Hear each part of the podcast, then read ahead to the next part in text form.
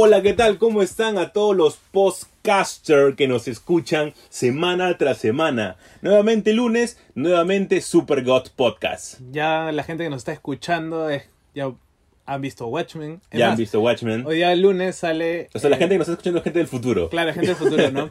Pero hoy día también sale el trailer final de, de de Star Wars. Así Sí, que ya sí. la, la gente que nos está escuchando es muy probable que ya la haya Que visto. la haya visto. Y como estamos grabando en el pasado, pero para el futuro, entonces nosotros no hemos visto y no podemos hablarlo. No a decir nada de eso. Pero Pero, lo que sí es, lo que tiene consecuencias del pasado es el especial que, Que hablamos. la semana pasada, ha dado su, su, su que hablar. ¿ah? Sí, ha dado su- sus frutos. Es que justo hablábamos de, de las precuelas, de las secuelas, de las terceras, quintas, octavas partes, que a veces arruinan una, una franquicia, una ¿no? franquicia que no que no ayuda o los remakes Sí. Así que está de moda hacer remakes de todo y, Por apuras. y es como que para qué más no dejamos morir algunas hay otras que sí hay tela por cortar Sí. cortemos esas pero no arruinemos las cosas no Sí. y tú qué A mí me pasó con Code Geass. con God Geass es Lelouch esta Britannia. semana con Lelouch. Eh, y es que, a ver, primero para poder ponernos en contexto, este anime es un anime extraordinario, es un anime es mecha, un mecha no es un mecha, pero un mecha bravazo porque es este los personajes son de Clam, Mm. que es el estudio que Sakura. Sa- Sakura y las guerreras mágicas, más conocido por eso. que estuvo de, aniversario esta semana Sí, también claro. Entonces, ¿qué es lo que sucede acá? Eh, son dos temporadas, cada una de 25 capítulos. Después hicieron unas películas que eran un resumen de esos 50 capítulos. Hicieron tres películas. Esas tres películas que hicieron cambiaron algunas cositas, sí, pero no eran muy influyentes. Salvo a un personaje que esta vez no lo matan. Y ahora... siempre moría Siempre, no, o sea, el, en el anime muere, pero en este no, no muere, en estas películas. Entonces, ahora viene una cuarta película, pero que es algo ya que no hemos visto en la serie. Esa, esa cuarta película, que es la resurrección de Lelouch, este, fue a mí por las puras. O sea, fue aburridísima la película. Eh, no hay ningún punto bueno, ni siquiera cierra algo que es lo que se esperaba, que cierre algo con un personaje muy especial, que es Sisi. Este, no lo cierra, las batallas son batallas bien monces, las armaduras que le crean una armadura gigante a, a Lancelot, que es justo uno de los robots más chéveres, le quedan como una capa, como un poncho horrible. Y en serio yo salí del cine y dije, wow, espero que la gente no lo vea.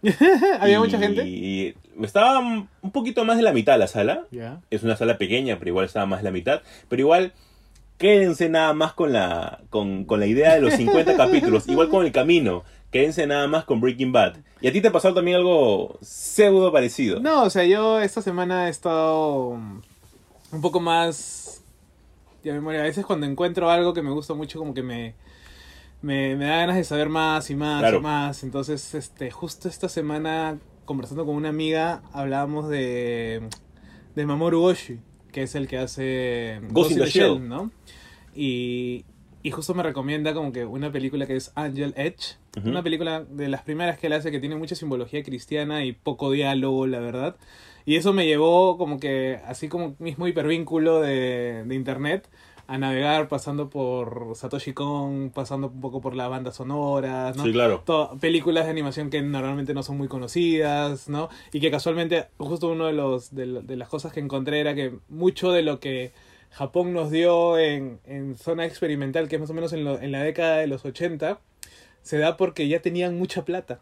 Sí, claro. Entonces era como que ya tenían, o sea, después de la Segunda Guerra Mundial es como que se demoran 30 años en, en recuperarse y tener más plata de la que pueden controlar y entonces empiezan a apostar por proyectos sumamente experimentales, ¿no? Sí, o sea, y gran parte de eso lo tenemos actualmente con varias películas que hemos hablado ya antes, como Mad Game, por Claro, ejemplo. Mind Game. que es- una de esas- No, eso, pero esa es como que media nueva, Sí, ¿no? sí, pseudo o sea, nueva, pero digo, o sea, en los 80 era como que apostar por, por eh, Angel Edge, que como te dije antes de iniciar el podcast, era una película que juntas todos los diálogos y, y hacen una cara nada más. ¿Y de qué año es aproximadamente? Esta 80. es de los 80, ¿no? Ah, eso entonces es un montón. No, entonces, de alguna otra manera era como que me, me jaló más y aparte justo en medio de las de las de la, del viaje que me estaba metiendo con no me hace acordar que Crusade siempre dice viaje El viaje, sí. Pero para, para él todo es un viaje. sí para él todo es un viaje Eh, no Igual para- que sus portadas que sorprenden.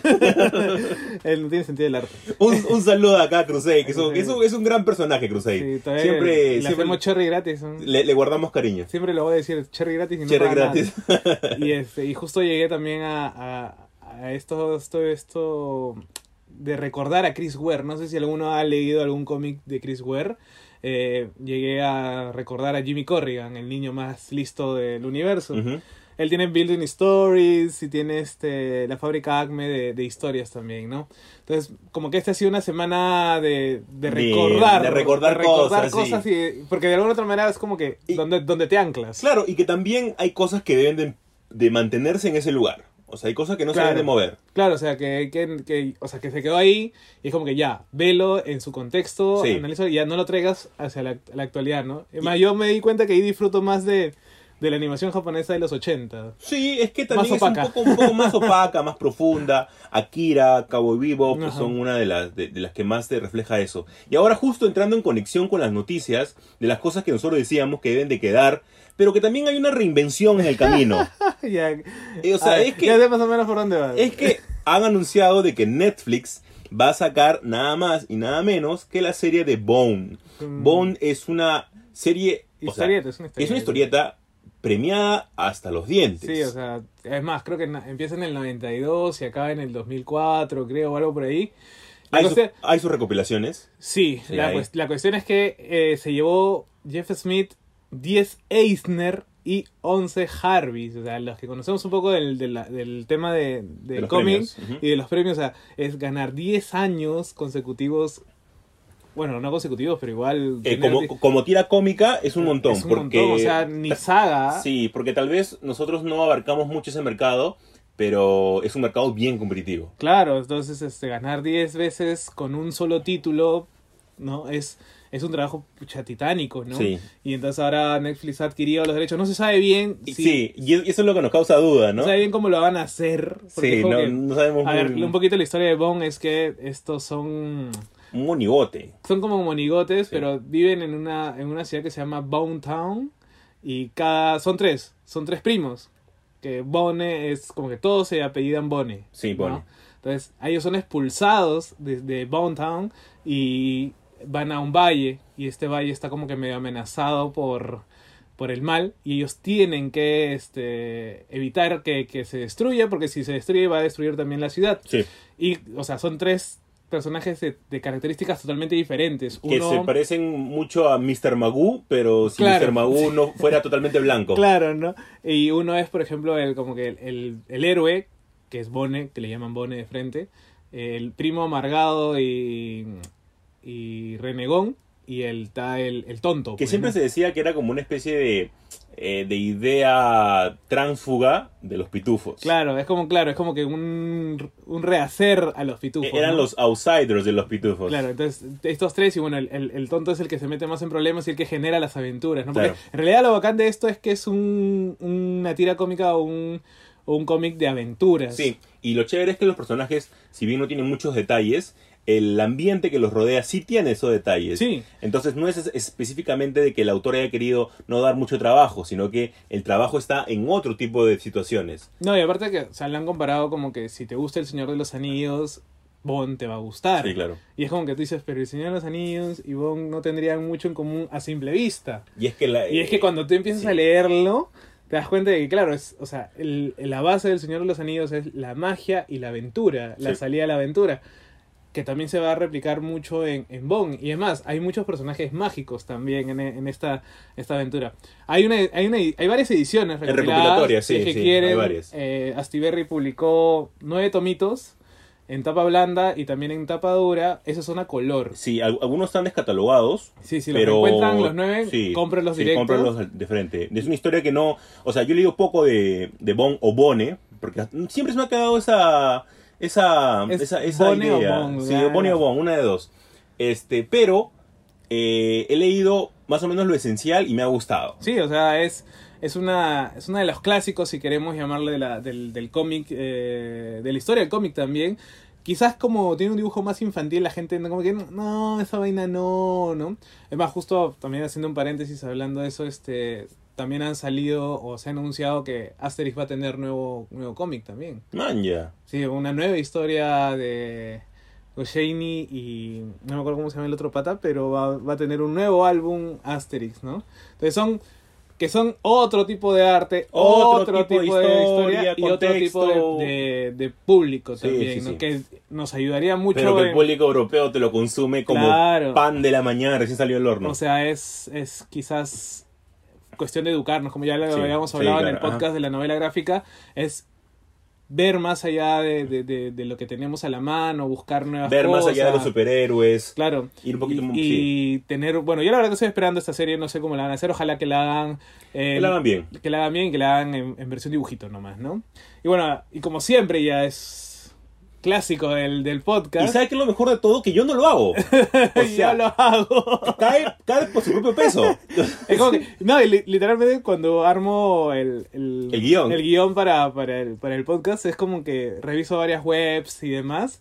Y literalmente todos están, es como que nuestras eh, noticias semanal de Stephen King. Siempre hay algo. Siempre hay algo y Siempre es hay como que, brother, ya.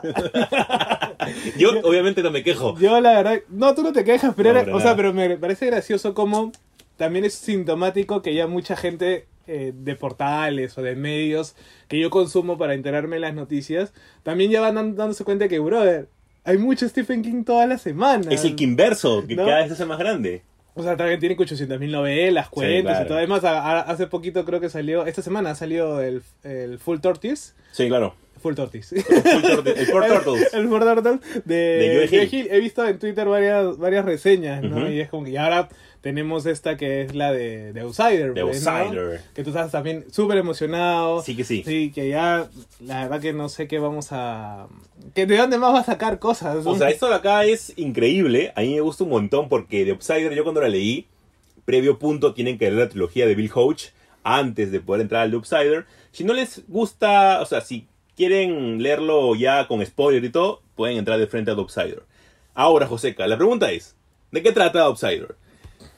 Es una serie que va por medio de HBO. Eso ya te, te garantiza un nivel de calidad, al menos. Lo mínimo, pues, que, Lo se, le puede, mínimo. que se le puede pedir, ¿no? Está Jason Bateman, el cual él hace del entrenador, el cual lo acusan de haber torturado, específicamente violado de manera, si se puede denominar, extremadamente cruel, a un niño que él había entrenado previamente en su liga de béisbol.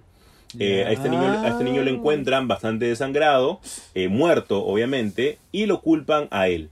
¿Cuál es el punto acá de Outsider? Obviamente lo meten preso, lo van a recién a procesar, pero él estuvo en otro lugar mientras que pasaban todos estos sucesos. Ujú. Entonces ahí está la duda. ¿Puede estar una persona en dos sitios a la vez? Y tiene todo, todo, lo que, todo lo necesario para poder probar su inocencia. Y ahí es donde comienza una novela negra bastante chévere acerca de detectives, acerca del gato y el ratón, de las pruebas que ayudan. Es solo el visitante. Sí, Y eso es lo que vamos a ver en, En la serie. en ¿y cómo la, la serie, si tú dices que tengo que leer los tres primeros, cómo va a ser para Por- meterla? porque en un punto, para poder ayudar justo al entrenador a que pueda salir ¿Que libre, sale Billy Hodge? ya, no, llaman a Bill Holly. A. Eh, perdón, ¿qué hablo? Eh, a, a Holly Gibbs. Holly Gibbs es uno de los personajes principales de la saga de Bill Hodge. Ah. Es la mano derecha de Bill Hodge. No les- un Watson. Claro, no les cuento en qué situación está Bill Hodge para no spoilearles el libro, pero llega Holly. En este caso es bien curioso, ¿ya? Porque en el libro Holly es este es de piel clara. Ujú. En las series de Mr. Mercedes que se han hecho, porque se han hecho una serie de Mr. Mercedes de los tres libros en tres temporadas, ¿Ah, sí? Holly ¿Dónde? en son es el mismo productor de The Walking Dead. ¿Pero dónde la pasaron? Ah, por TNT. Ah, o ya. sea, no ya acá ¿Ya específicamente. He visto hasta la segunda temporada. Eh, es un poco aburridita porque no llega a tal punto a engancharte como los libros.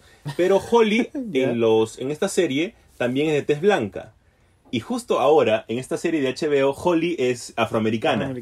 Muchas personas han comenzado a quejarse, pero yo la vi a esta actriz y esta actriz viene de una película que si no me equivoco se llama El color púrpura, Ya. que es un Un señor peliculón. peliculón. Sí. Entonces yo dije, wow. Holly va a ser ella. Entonces como que ya, yo me di cuenta. Es como cuando pusieron a Idris Elba en, Sí. en, la, no- al- en la, en la Torre en la Oscura. Torre Oscura. O sea, a mí me importa un rábano el color de piel si es que ponen un actorazo. Y Holly es un personaje que a mí me encanta en los libros porque es introvertida, pero es extremadamente inteligente.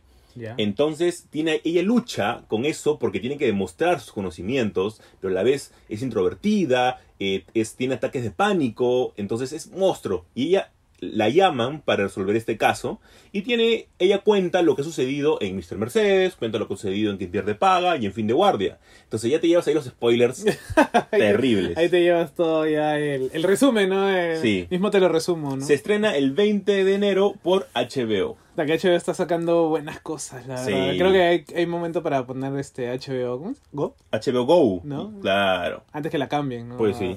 Y por otro lado, tenemos a este.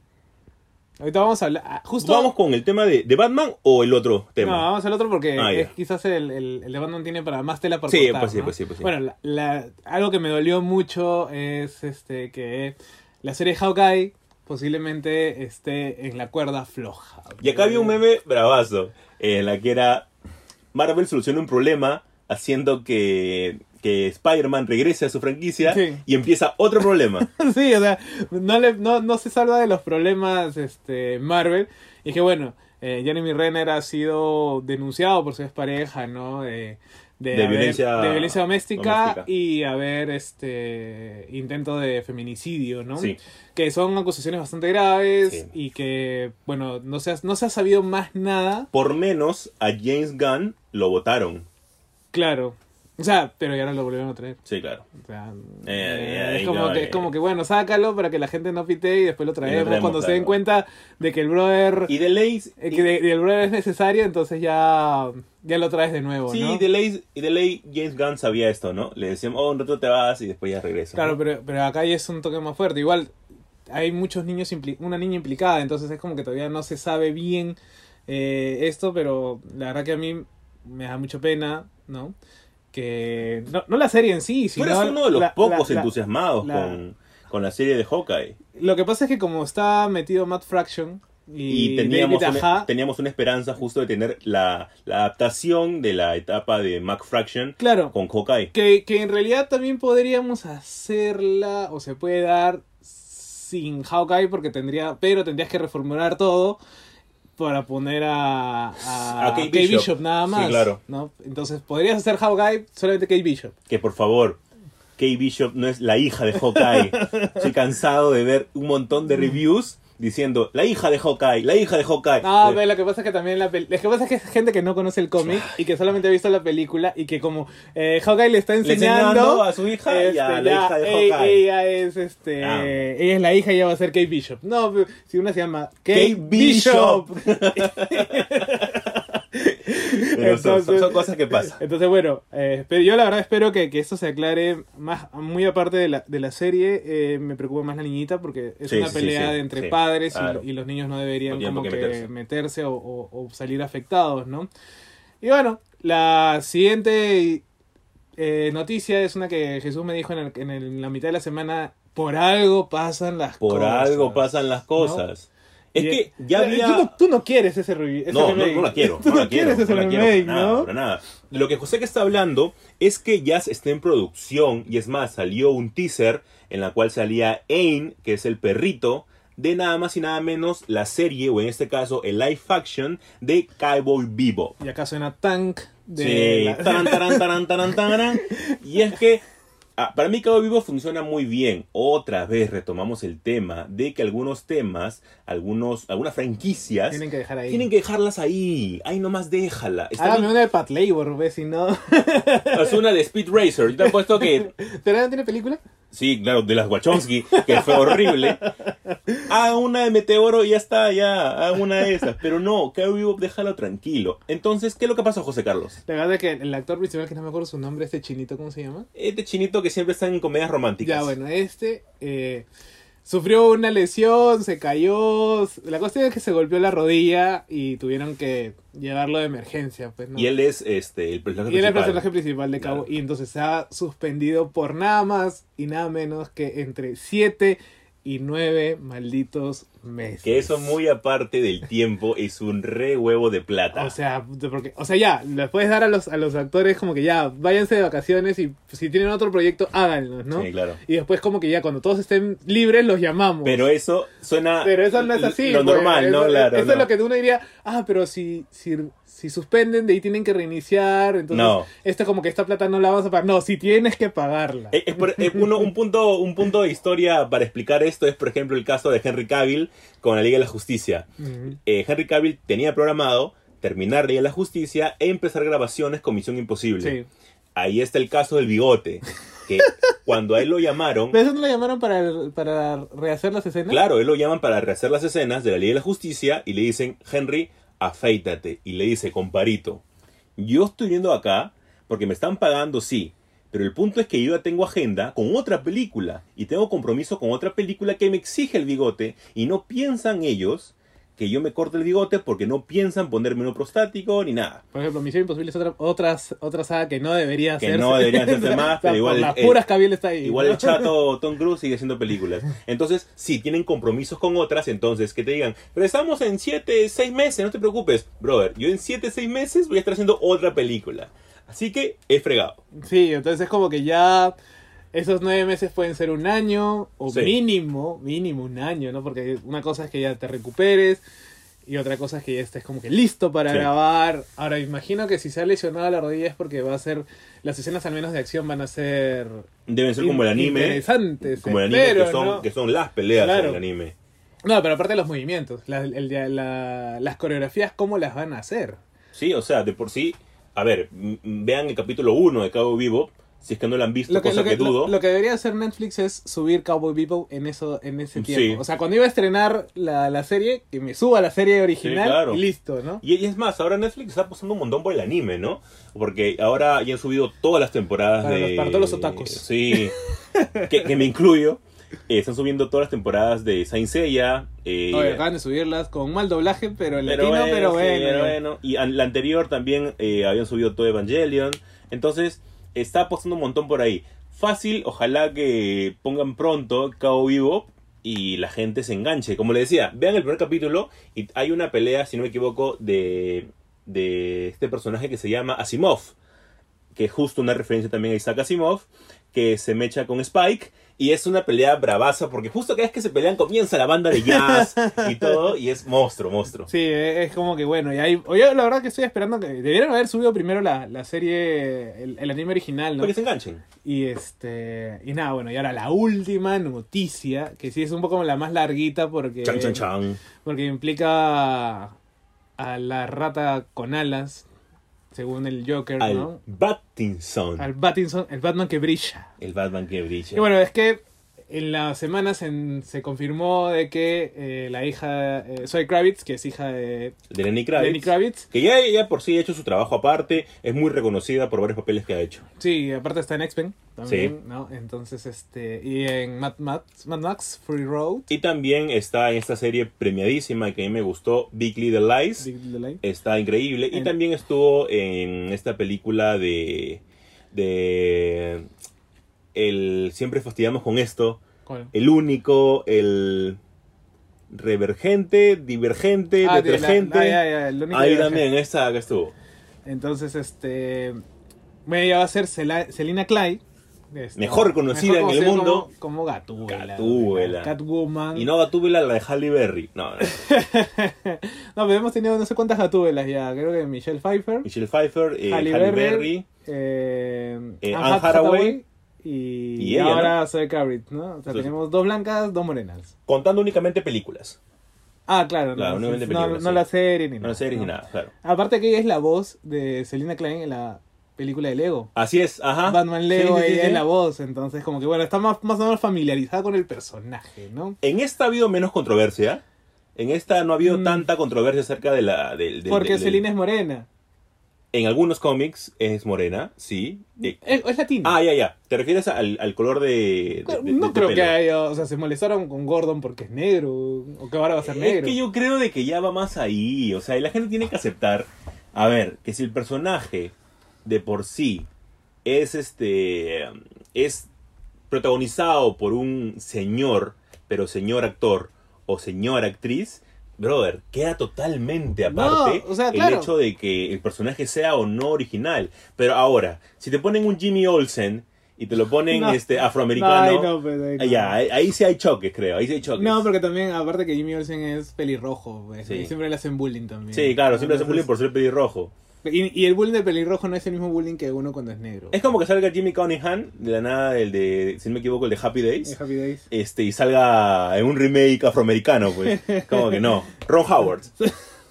Sale con jazz, weón. Claro, entonces no, no va. Pero, pero por eso, o sea, la- yo no sé, o sea, la tía me parece que, que tiene, o sea, están, están teniendo un gentón, ¿ah? Es un gentón. O sea, están haciendo el cast, además en la, en la semana también se vio que, que iban a haber como 11 personajes y es como que... Y ella siempre se aguanta, dice, o sí, sea, estaba- Era de locos. Ralph Fiennes. No, o sea, estaba el, el espantapájaros, Sí. estaba el acertijo que ahora, bueno, eh, también siguientes que también se confirmó que Poldano, el que se han visto la chica de al lado, Y Ruby Sparks. y Ruby Sparks, este, eh, va a ser el nuevo acertijo que la verdad que la tiene la valla bastante alta porque, Aparte, o sea, el pata, Aparte- el pata es un actorazo. sí, no, definitivamente, actorazo, pero a ver, supere Jim Carrey. Eh, sí, que nosotros siempre hemos dicho que es lo único rescatable de, esas de esa películas. película, o de esa saga, ¿no? de esa saga de películas. Pero, Pero, este- yo el pata lo tengo un montón de fe. Pero tú te imaginas de que ya, ya sabemos que han querido ca- ca- eh, castear a un pingüino. Que es con el caso de Joe Hill, Bien. que exigió más plata y no se le dio. Y el pata dijo, ahí nomás, No, hablamos. No, no, pero y aluciné que en la mañana estaba leyendo, bueno, ayer, para los que nos escuchan, y que Jonah, Jonah Hill iba a ser el acertijo. Ah, sí. Sí, o sea, no iba a ser el pingüino. El pingüino está dentro de los, de los personajes que van Ya, a salir. Entonces te hago una pregunta. Si tú estás teniendo ya el acertijo, estás teniendo ya el pingüino en planes, tienes a Catwoman, imagínate que en la semana... ¿Qué chucha hacemos? Batman Hash No, o si no, The Long Halloween. de Long Halloween, ¿no? Yo, si Claro, Long Halloween, no sé por qué pensé en Hash. Era si- Long si- Halloween. Si en la semana castean a una Poison Ivy, o de repente, siendo muy, pero muy, pero muy positivo, a un Joker. Ya, Bueno, tienes, Hay una noticia del Joker también que podemos meter acá, pero este... ya tienes a The Long Halloween. Y bueno, el Pattinson ah, es gracioso con la- la- las, las cosas que dice Pattinson. No sé si se adrede o, o de repente él no conoce porque él dice como que no, eh, mi Batman no va a ser superheroico, va a ser más de alguien de cuestionada moral. Eh, Ajá. Batman siempre ha sido de moral Sí. cuestionada, o sea, él es así, ¿no? o sea, de repente no conoce, no tiene, no tiene Claro. por qué saber, o sea, no sé si Michael Keaton sabía cosas de Batman, No, lo había leído más, antes la- de ser la- Batman. La, la gran mayoría de, de- de actores se empapa cuando y el cuando, el- recién le, cuando recién le dicen, oye, ¿sabes qué? Vas a hacer tal cosa y, y empiezas a leer de dónde vienes. Sí, pues, sí, ¿no? sí. Entonces, bueno, la cuestión es que Pattinson está medio, medio emocionado porque para hablando de eso, pero también como que denota que antes no conocía. Sí, sí, pues, sí. ¿no? Pero Y- como digo, si en la semana se castean esos personajes, ya tenemos a un Long Halloween asegurado. pero claro, y la, y la, pero es bastante ambicioso, ¿ah? Sí, muy ambicioso. O sea, tener tanta gentita, y nosotros, bueno, gentaza en realidad. cuando eh, hablamos del aniversario de Batman y nosotros recomendamos este series específicas de Batman o sagas específicas, recomendamos justo de Long Halloween. Claro. Porque Long Halloween, bueno, al menos desde mi punto de vista, es una, es una saga increíble. No, O sea, está, está, está bien escrita. es muy completa. O sea, es detective al mango. Sí. pues, ¿no? O sea, nada que, que voy a echarme con Darkseid ni nada. No, ¿no? O sea, es, es terrenal, si queremos Sí. llamarle. ¿no? Y de la nada te pone una investigación de Batman al lado, de dos párrafos, pero te pone un splash page de Batman saltando de edificio en edificio. Es como que, Es un Batman detective. Ya, bravazo, pues, O sea, claro. es, es quizás lo que se ha olvidado también mucho de Batman. No digo que el, el de El Affleck, que el de Affleck lo haya dejado. Creo que porque también lo la- tiene, lo tiene, tiene- en la versión extendida. La versión extendida lo tiene y aparte que tiene como que sus chispazos que aunque me parecen que la tecnología le gana por el Sí. hecho de confiar mucho en la tecnología Y en Alfred, y en Alfred, entonces como que no. Y bueno, ni qué decir de... ¿Cómo se llama el anterior? el... Ah, eh, Ah, la- siempre se van los nombres así, el, ¿no? de, el de Nolan. El de Batman de Nolan. O sea, el Batman de Nolan detective no es. Eh, a ver, a ver, a ver. Es que acá hay varios puntos. Eh, en el Batman de, de Affleck, nosotros tenemos a Jeremy Irons, en el cual es un excelente este, Alfred. Alfred. Aparte si tienes a Jeremy Irons de Alfred. Obvio, es obvio. creo que Jeremy Irons necesitaba comer, creo. Sí, sí, sí. Yo creo de que. Y después en el Batman de Nolan, eh, nosotros tenemos a un Alfred que no es tan. Que es Michael Caine, Que es. Michael Caine, pero no es tan tecnológico como después ya llega un este un ayudante, se podría decir tecnológico, que es el papel justo de, de Dios, Claro. que viene a ser ya el ayudante máximo tecnológico Claro, de ese Batman. pero por eso te digo, o sea, el, el Batman de Nolan no es un Batman detectivesco así como, como tal. Yo creo que más le gana el lado Christian Bale. Christian Bale, Que, o sea, Bale no es tan detectivesco. Es más, pienso que el, que el, el tener tanta tecnología le quita mucho detectivesco Bueno, a, sí. a, a, um, a Bale, que sí lo tiene mucho, eh, eh, un poco más, eh, Affleck. yo voy a hacer un polo que diga, soy defensor de la versión extendida de Batman y Superman. Te lo juro, porque... Ah, Eso tiene que estrenar de nuevo en los cines. güey. Sí. Jun- Junto con el Snyder Cut. Sí, es que, es que en serio, ahí te das cuenta por qué la gente pide el Snyder Cut. Porque esa película es buena. Sí. Esa peli es buena. O sea, es más, no sé, yo, yo creo que ya... ¿Qué, qué, qué podemos esperar? Ya la gente... Warner no quiere... Son 5 millones que necesita, creo que Snyder para hacer ese Snyder Cut. güey. sí, claro. Y, y si Warner no se lo quiere dar porque 5 millones es un sencillo... No, aparte imagino que no irá con los planes. Ya para qué hacer nuevamente ese tipo de Liga de la Justicia cuando estás planeando ahorita un Batman. Entonces ya... Pero pues, es que no se contradice. No, pero ya es como que si tú, o sea, ya yo sé que es un presupuesto por una compañía gigantesca, pero en tus planes ya no está, pues. Ya no, ya sé, no es yo, parte yo- yo- de- yo la verdad que como directivo de Warner digo, ala, si vas a cada Comic Con, creo que la San Diego Comic Con y ahora la Nue- New York Comic Con han puesto sus afiches de hagan el Snyder Cut, hagan, y la gente se está organizando porque quiere su Snyder Cut. Pucha, yo digo ya, les voy a dar su Snyder Cut, pero me van al cine, pe. Pues sí. No, Me, este- llen- me llenan me llenan las salas, ahí funciona, ahí puedes recuperar tu dinero, ¿no? Pues sí. Y ese ha sido todo el bloque número uno, que siempre el bloque de noticias es uno de los más controversiales, Y- y nutrido, llenos, y nutrido. nutridos, etcétera. Y vamos con un segundo bloque, que es el bloque de aniversarios. Que ahí le, Jesús, yo voy a ser entrevistador de Jesús en realidad. Quédense, quédense.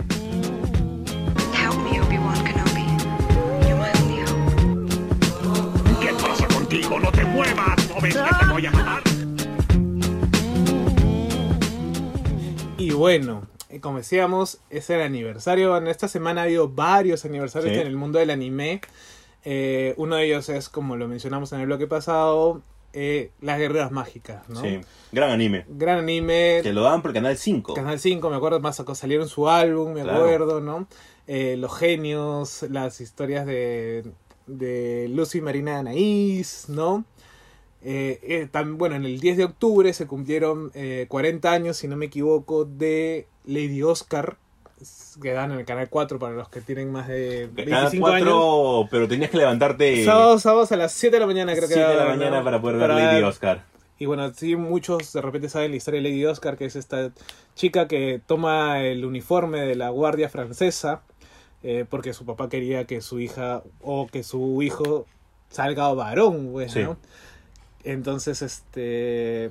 Y ella se hace guardias, guardia personal de María Antonieta Sí, previa a la Revolución Francesa. Además, eh, el anime va o el manga va hasta el, después El- de, las, de el la Revolución. previo, ajá. Ahí hace, todo- casi todo es el previo, pero también llegan a la Revolución Francesa porque ella toma eh, por parte de lo, del pueblo. Y es más, toma controversia porque, claro, ella toma, ella toma parte eh, de las consecuencias y lo que sufría el pueblo. Y también era el punto porque ella tenía una, a ver, no quiero decir relación, pero ella tenía como que un nivel de empatía con María Antonieta específico que ya era el nacimiento del shojo, ¿no? Claro, pero igual, o sea, al margen de ella también se casa, se iba a casar con André.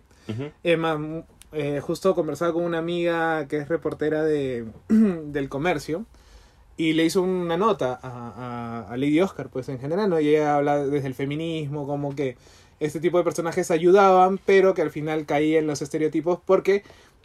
Y ponía un paralelo bien interesante que era eh, que el anterior personaje, llamémosle así, entre hombre y mujer, ¿quién fue? Eh, la princesa caballero La princesa Caballero, en los Claro. años ca- 68 creo que lo hace Tezuka, ¿no? del papi Tezuka. ¿no? Entonces es como que la- eh, no se habían visto muchos Pero ahí, personajes, ¿no? En la princesa caballero era más profundo, sin ser un defensor de, de Tezuka, porque ella tenía dos corazones.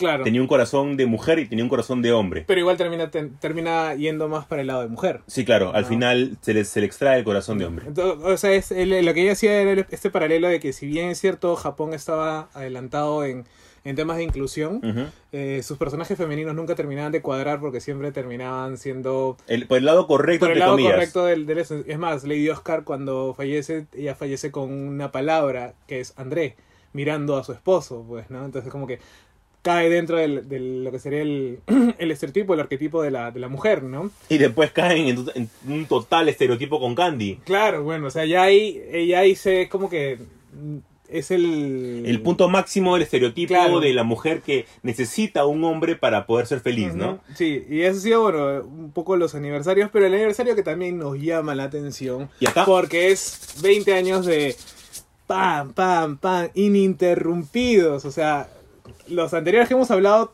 empezaron y acabaron, en cambio este no, este sigue, sigue existiendo, Sí. que es como que ya, por favor, paren, ¿no? No, Y es que vamos no, que no pare, que no pare, que no algunos pare. ya saben de qué estamos siga. hablando, que es de One Piece, ¿no? Este, un pedazo. Un- un- un- una, pieza Una pieza. que es para mí el mej- la mejor historia en el anime que he podido leer. Eh, que he yo podido yo he tenido que, como que ver más o menos cositas para, para, para el podcast, porque la verdad que yo todavía no entro mucho, pero me ha gustado mucho lo que la valoración que la gente tiene de, esta- de, de este anime, de este producto, porque es, se nota que esa profundidad no es como que, ah, sí, me gusta, porque, no sé, puta, está bien dibujado, ¿no? No, o sea, claro. al margen de, es más, empezó como que medio dibujando feo y Sí. termina dibujándose bien, ¿no? Hay un comparativo justo que ya puse en, en Instagram. Ah, claro, claro. En la que ves a Luffy el primer capítulo y ves a Luffy Es ahora en el es que capítulo en el- 900. en el primero era como que contrataban a anim- animadores Sí. este, filipinos de bajo presupuesto y ahora ya tienen más plata, pues, Sí. ¿no? Pero bueno, a ver, cuéntanos tú cómo, cómo ves o cómo se disfruta este, este 20 aniversario que por lo que dicen es como que recién estamos pasando la mitad de lo que sería Claro, estamos más o menos en el 70% de lo que es One Piece. ah, 10, 10 años más. Claro, sus al Ah, menos sus su ocho madre. añitos, un poquito más. Y es que One Piece es una historia, es un shonen increíble. Porque yo siempre lo defiendo y la gente a veces no lo quiere ver, leer, etcétera, porque es un montón de capítulos. Pero en serio lo vale un montón. El filtro inicial, sí, los capítulos iniciales son un tanto repetitivos y hasta aburridos. Pero son importantes para la historia. Porque regresan. Claro, justo una de las cosas que había, que había estado viendo es que hay muchos detalles eh, que como que te cuentan en el capítulo 300. O sea, mejor dicho, que sus, sus acciones no son como que, ah, un Deus Ex Máquina porque llegaron. No, pues claro. No, sino que es como que algo que... Oda, que es el creador de One Piece, es contra todo eso. Claro, que es como que to- esto se vino gestando desde el primero, desde el primer capítulo, pero no te diste cuenta, ¿no? Claro. O por ejemplo, cuando está en peligro Luffy, y es como que viene tal personaje a salvarlo. No, porque este brother está tres islas después. Sí, claro. No, y es como que el que la isla más cercana es el que debería. O sea, son como que situaciones en movimiento real, ¿no? Sí. Eh, Además, su poder es el haki. Eh, no, es uno de los poderes que él desarrolla. No, no, pero es el haki. Ah, ¿no? haki, sí. Ya, justo era como que cuando te explican, cuando hacen alusión al haki que debe ser en el capítulo 300 y algo, Sí, creo. eh, te dicen que no. Desde el primer capítulo, cuando este personaje miró al pez que iba a comerse a Luffy, A Luffy, creo. claro. Eh, Honk. Hawk era como que eso es, eso es el haki. Solo que ahora te lo vamos a explicar, pero es como que siempre estuvo. Solo que nunca le- nadie, nadie se dio cuenta, pues, ¿no? Pues sí. Entonces no es como que de la nada salga algo, sino que tiene una, un- una estructura. Perdón, Hawk, me equivoqué. Shank. Bueno, Shank el pelirrojo. Eh, y sí, es que mira, te cuento algo recontra chévere y no es spoiler ni nada. Eh, en los primeros capítulos de One Piece, Luffy eh, es casi atrapado por Smoker. que, o Smoke, que es un personaje que convierte su, su, su cuerpo en humo. Y es chévere porque encima siempre para fumando como que cinco puros a la vez. Bien chévere. Y, él no tiene cáncer de pulmón. no tiene que hacer pulmón para nada. Y entonces, ¿qué es lo que sucede? Que justo en esa batalla, alguien lo detiene a Smoke. Alguien para su puño. Es un sujeto únicamente con unos tatuajes en la cara y no te dicen más. No hay más. Únicamente se ve que sucede algo en el clima y no te dicen más. Pasan muchísimos episodios y luego de una saga que es la saga de Marion Ford, es uno de, de los, de los grandes este, eventos, llega el abuelo de Luffy que hasta ese momento tú no sabías que Luffy tenía un abuelo, que es un almirante, o vicealmirante mejor dicho, de la Marina, que es Garp. Y Garp le dice, sí, eh, todo está muy mal por tu padre. Y le dice, ¿por qué? ¿Quién es tu padre? Y su padre de Luffy es el mayor revolucionario de toda la historia de One Piece. Y él es el que salva a Luffy en ese momento. ¿Ah, sí? Te dan un flashback y es justo ese personaje, el de, el de la cara tatuada, Ajá. que es el papá de Luffy. ¡Qué locura! Sí, entonces es, son cosas de que suceden en One Piece que la historia se nutre cada vez quién más es? y más y, ¿Y más. este pirata que hay un tesoro, quién es? ¿El tesoro? Hay un tesoro, ¿sí o no? Claro, el, el One Piece. Claro, que es el One Piece, ya. Eh, ¿Quién es el...? Gold Roger. Gold Roger, ¿no? Todo arranca con Gold Roger, que es el rey de los piratas. Es por eso que cuando tú arrancas la serie, sale un pequeño, una pequeña historia que es Gold Roger, que fue atrapado, el rey de los piratas, y le dijo, si ustedes quieren, mi tesoro lo dejo en una isla. En esa isla está mi tesoro. Vayan por ellos porque el One Piece existe. Es el tesoro más grande de Gold Roger que lo dejó. Entonces, ¿qué es lo que te da a entender esto? Que todos salen a la mar y el que encuentre el tesoro se va a convertir en el rey de los piratas. Ya, ¿y tanto se demoran en encontrar el One Piece? Es que, es que no es como que tú llegas a una isla y ya está. O sea, es el camino que tienes que seguir. Porque, por ejemplo, todos tienen que pasar por la Red Line. ¿Te acuerdas que hablamos del Claro. anterior podcast? Y todos tienen que pasar, sea como sea, también por un archipiélago. Y ese archipiélago, parte de la concentración de la marina se encuentra ahí. O sea, no es tan fácil pasar. Es por eso que hay un Mm. capítulo en la que le sacan la madre a todos los Mugiwaras, que son los sombreros de paja, la tripulación de One Piece, y todos se separan en varias islas, porque se encuentran justo con un Shishibukai. Los Shishibukai, ¿quiénes son? El grupo de piratas. Ah, son los piratas contratados por la, Por la marina. Que al final les llega el pincho todo porque igual siguen este, que- Haciendo sus cosas haciendo por sus debajo. cosas y es como que igual atacan a la marina. Pero igual ellos tienen protección, así como los, como los congresistas. Claro. Ya. Inmunidad, inmunidad. Inmunidad, tienen inmunidad parlamentaria. Porque ellos pueden hacer sus cochinadas, pero la Marina no les va a hacer nada. Entonces también. Siempre y cuando se sigan mechando con los piratas. Claro. Y es por eso que Luffy se encuentra con varios de ellos y se los mecha porque hay varios casos de violencia, hay varios casos de hasta de drogadicción. ¿Ah, sí? Ahorita nada más acabamos de descubrir la- unas consecuencias de una fruta del diablo artificial que se crean, que le llaman Smile. Y dentro de esas consecuencias hay una consecuencia que creo que todos los que hemos leído esa parte del manga hemos llorado. Porque es muy, muy fuerte. Entonces Shiro Oda tiene esas cualidades. Tiene personajes que te crea como, por ejemplo, hace poco me compré un Katakuri, que es un villano bastante bueno, que es el hijo de Big Mom, que es una Yonku. Los Yonku Traducción. los Yonku son los piratas que están más cerca, son los emperadores. Son los cuatro piratas que están más cerca a convertirse en el rey de los piratas, por así decirlo. Que está Big Mom, está Shank, que es justo el pelirrojo que salvó a Luffy, está Barba Blanca y el otro es Kaido. Ellos son los originales. Después, según la historia, va a haber una pequeña variación, porque uno muere, otro entra, pero básicamente es eso. Él es el segundo hijo de Big Mom. Big Mom tiene cerca de casi 50 hijos, A su madre. cada uno de un padre distinto porque ella quiere tener hijos de varias especies. que es coleccionable. Sí, son coleccionables los hijos. Y entonces él es eh, su segundo hijo y el más poderoso de todos. Que cuentan las leyendas que su espalda nunca tocó el piso, ni siquiera para dormir, porque dicen que duerme parado. Ah, la miércoles, así qué en- locura. en ese nivel de, de leyenda llega hasta que se me echa con Luffy. La pelea de Luffy no es que Luffy haya ganado totalmente. Es un señor personaje. Ya, y este. Y hay un personaje que a mí me llama mucho la atención por su nombre, en realidad, que es Don Quijote du Flamingo. Do Flamingo. ¿Quién es ese brother? Don Quijote do Flamingo es uno de los Shibukai.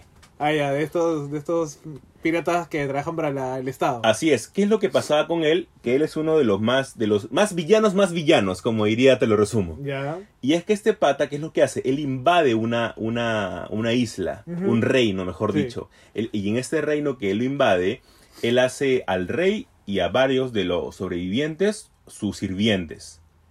Entonces, ¿qué es lo que hace? Tiene fábricas ahí de una fruta artificial, de la fruta del diablo. O sea, es droga. Sí, es droga, claro, es droga. Crack cocaine. Y encima el pata convierte a la gente que no le es este que no le es ah, fiel a él en juguetes. Que chucha Majin Buu. No, es que él, él tiene aparte otra otra gente, su grupito que también tiene poderes. Y lo Ya. chévere que es como él es Don Quijote, Do Flamingo y él siempre anda con varios corazones, etcétera. Sus, sus manos derechas también son las otras partes de las cartas. O sea, hay uno que es trébol, hay uno que es Es, este espadas, etcétera. Y es más, después se descubre el pasado de su hermano, que es Corazón, y pucha, es increíble. Adivina cómo se llama su hermano. Si él se llama Don Quijote. Sancho Panza. No, cerca. ¿Cómo se No. llama el, ca- el caballo de Rocinante. Rocinante de ¿El Flamingo. Rocinante de Flamingo? Así es.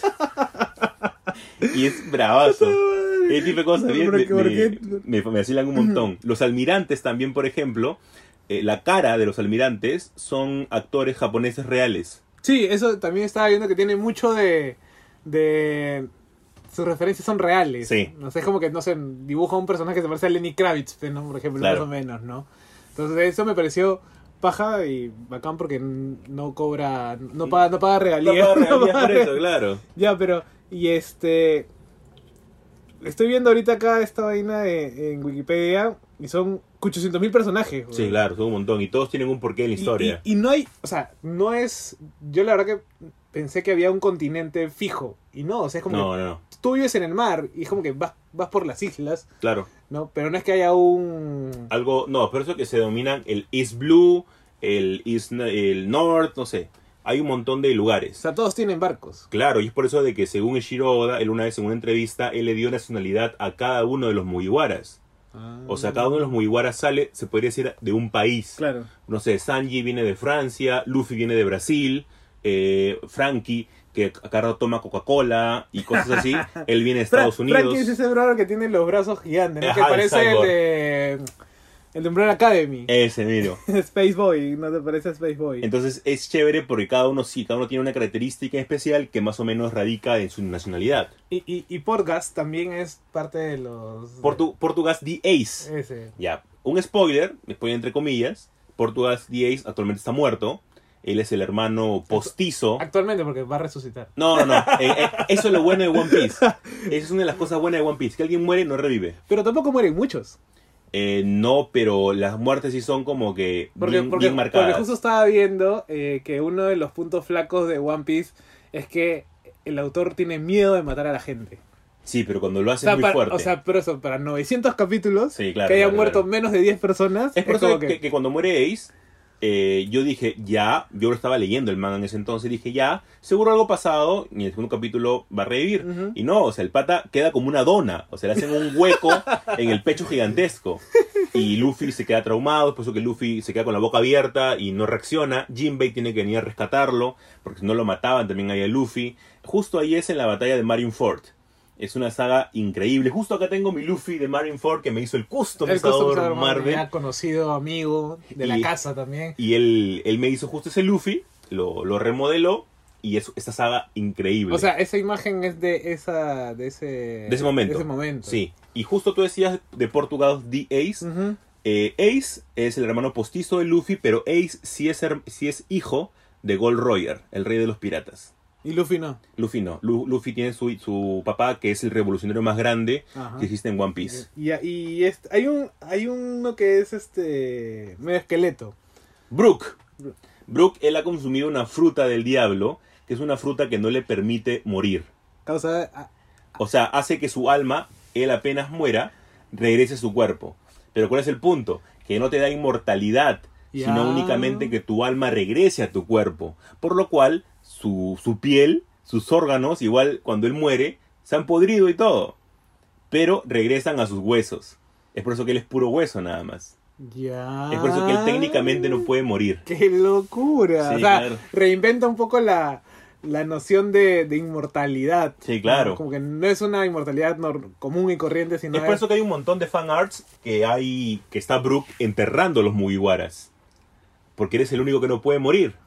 Pero yo imagino que va a llegar un punto en la que él va a hacer algo para que pueda morir, ¿no? Hay un montón de cosas en One Piece que aún no sabemos cómo van a terminar ni cómo se van a hacer. Ya, pero, pero, o sea, nadie puede tener la memoria que tiene el autor. Es Shiro Oda. Es que Shiro Oda, por muchos estudiosos, y acá me pongo un poco freak, el pata es una de esas personas que nace cada 100 años. Ya.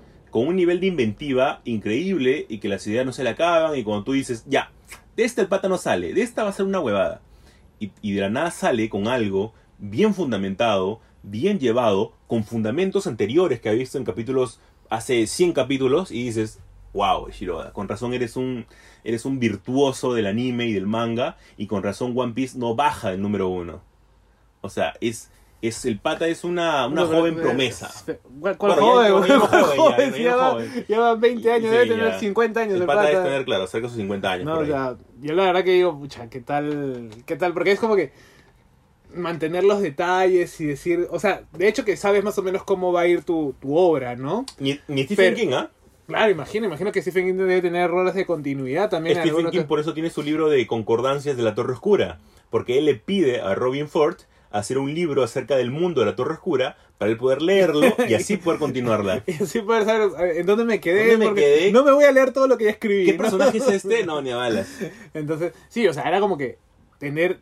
Sabe más o menos por dónde va a acabar, cómo va a acabar. Sí, Y es como que todo lo del medio ya también lo tiene previsto, no lo sé. sí, sí, sí, claro. Y es como que me pareció súper alucinante que alguien pueda mantener el ritmo 20 años. Mira, para ponerte un ejemplo, recién hace poco, hace dos, dos meses, hemos descubierto quién es el más, más, más, más, más de la Marina. Nosotros pensábamos que era una cúpula, que son cinco ancianos, bueno, ancianos entre comillas, porque algunos no son tan ancianos, que tienen mucha eh, relación a varios líderes mundiales. Hay uno que se parece muchísimo a, Borbach- a Borbachov, por ejemplo. Este, el ruso. Ajá. Eh, y tiene, es más, tiene su, su lunar en la cabeza y todo. Eh, uno se parece a Dalí, que tiene una espada gigantesca, que tiene como una especie de túnica. Y nosotros pensábamos que esos eran los líderes, los más más de todo One Piece. Pero no, ellos sirven a una persona que recién ha salido, que se llama Ima-sama. Entonces, aún no sabemos cómo es, cómo luce, únicamente hemos visto que tiene una especie de, de casco en, en punta. Entonces, recién, imagínate, o sea, recién hemos, sabemos quién es el, el más más de, No más de- el contrincante de Luffy, por así decirlo. y, y, o sea, Luffy y toda su gente está buscando el One Piece. Sí, pero cada uno tiene su sueño aparte, ¿ah? Que ya, pero el One Piece, o sea, eh, no sé, es como las esferas del dragón que te cumplen deseo o algo No, así. es que nadie sabe lo que es el One Piece. Eso es lo peor de todo, porque muchos pueden decir que One Piece es el poder de la amistad. Ya, y, y de los sombreros de paja, eh, ¿cuáles serían las motivaciones de la gente? Ya, por ejemplo, el de Zoro Ajá. es el convertirse en el espadachín más grande del mundo. Ya. El de Luffy, obviamente, convertirse en el, rey de los piratas. El de Sanji es, es conocer el East Blue, que es la combinación de todos los mares de todo el mundo. Es un lugar Es un lugar. que nadie ha llegado. Nadie ha llegado hasta ahorita. Se, se conocen por fábulas, pero nadie ha llegado.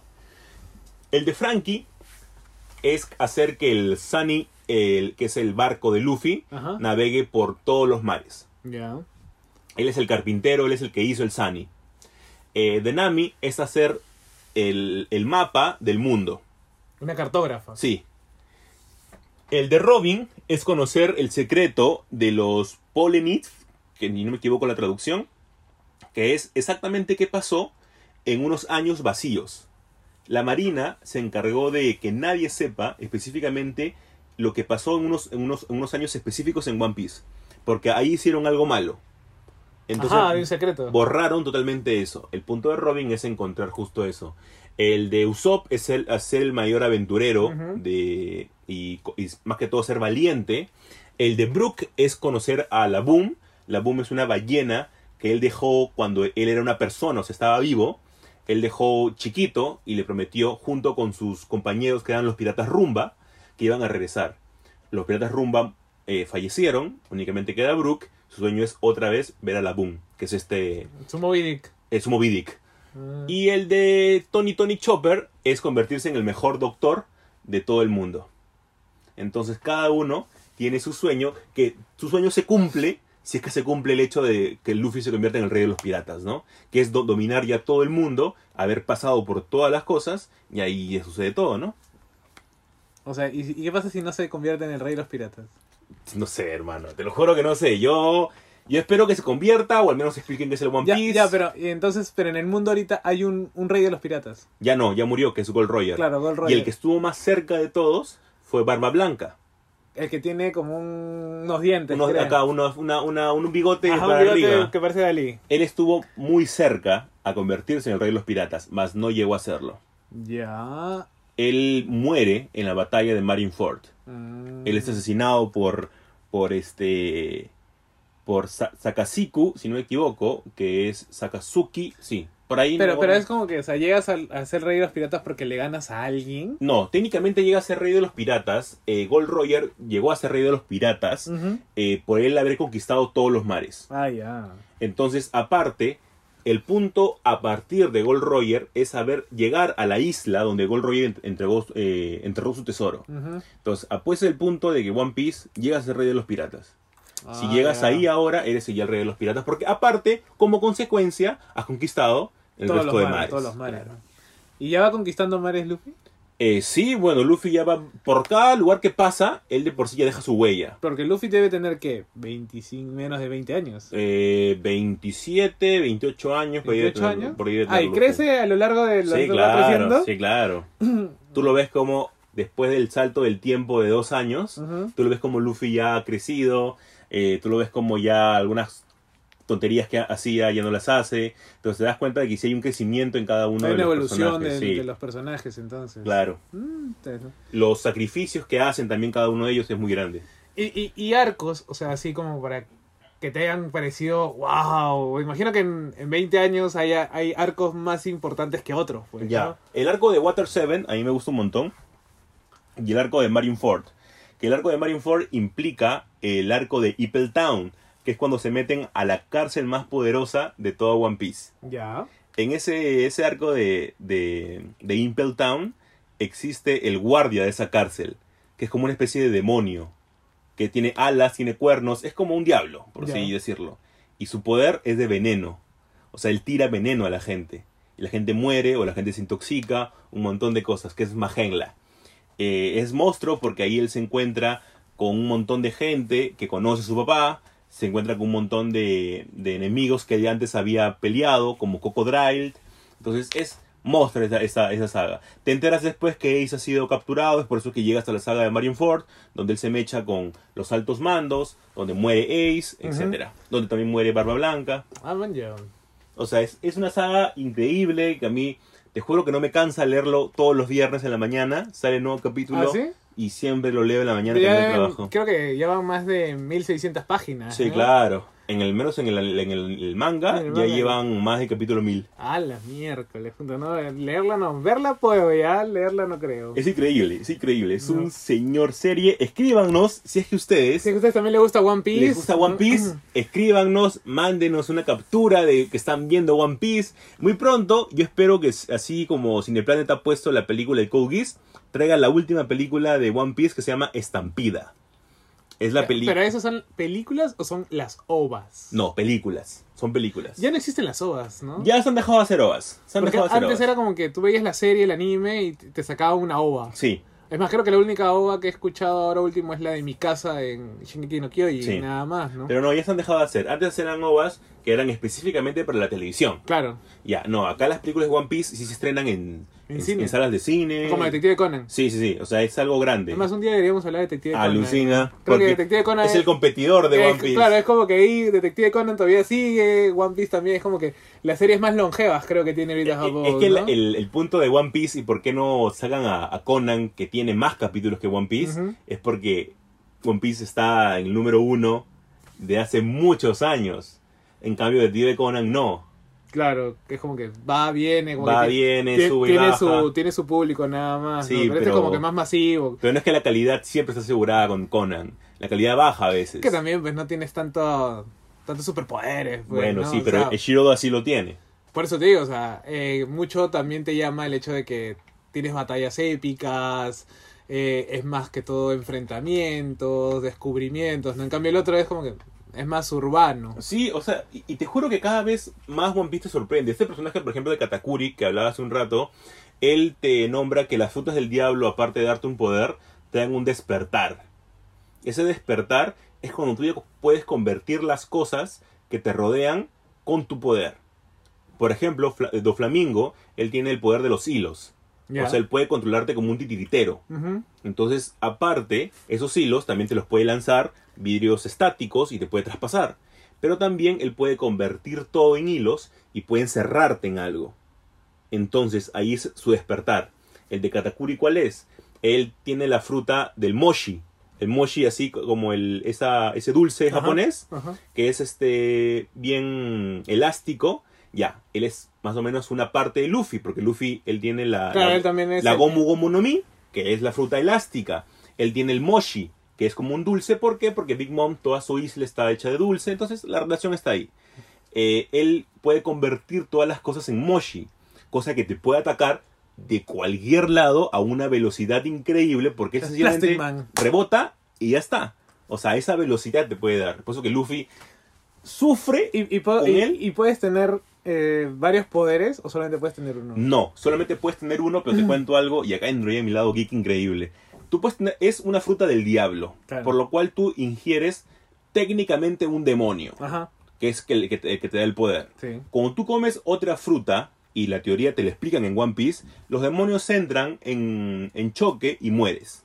Ah, Pero ¿qué es lo que sucede? Mira tú. Barba Negra, no Barba Blanca, es un villano de One Piece. Claro, sí, sí. Él tiene la fruta de la oscuridad, o sea, él tiene un agujero negro en, en un puño.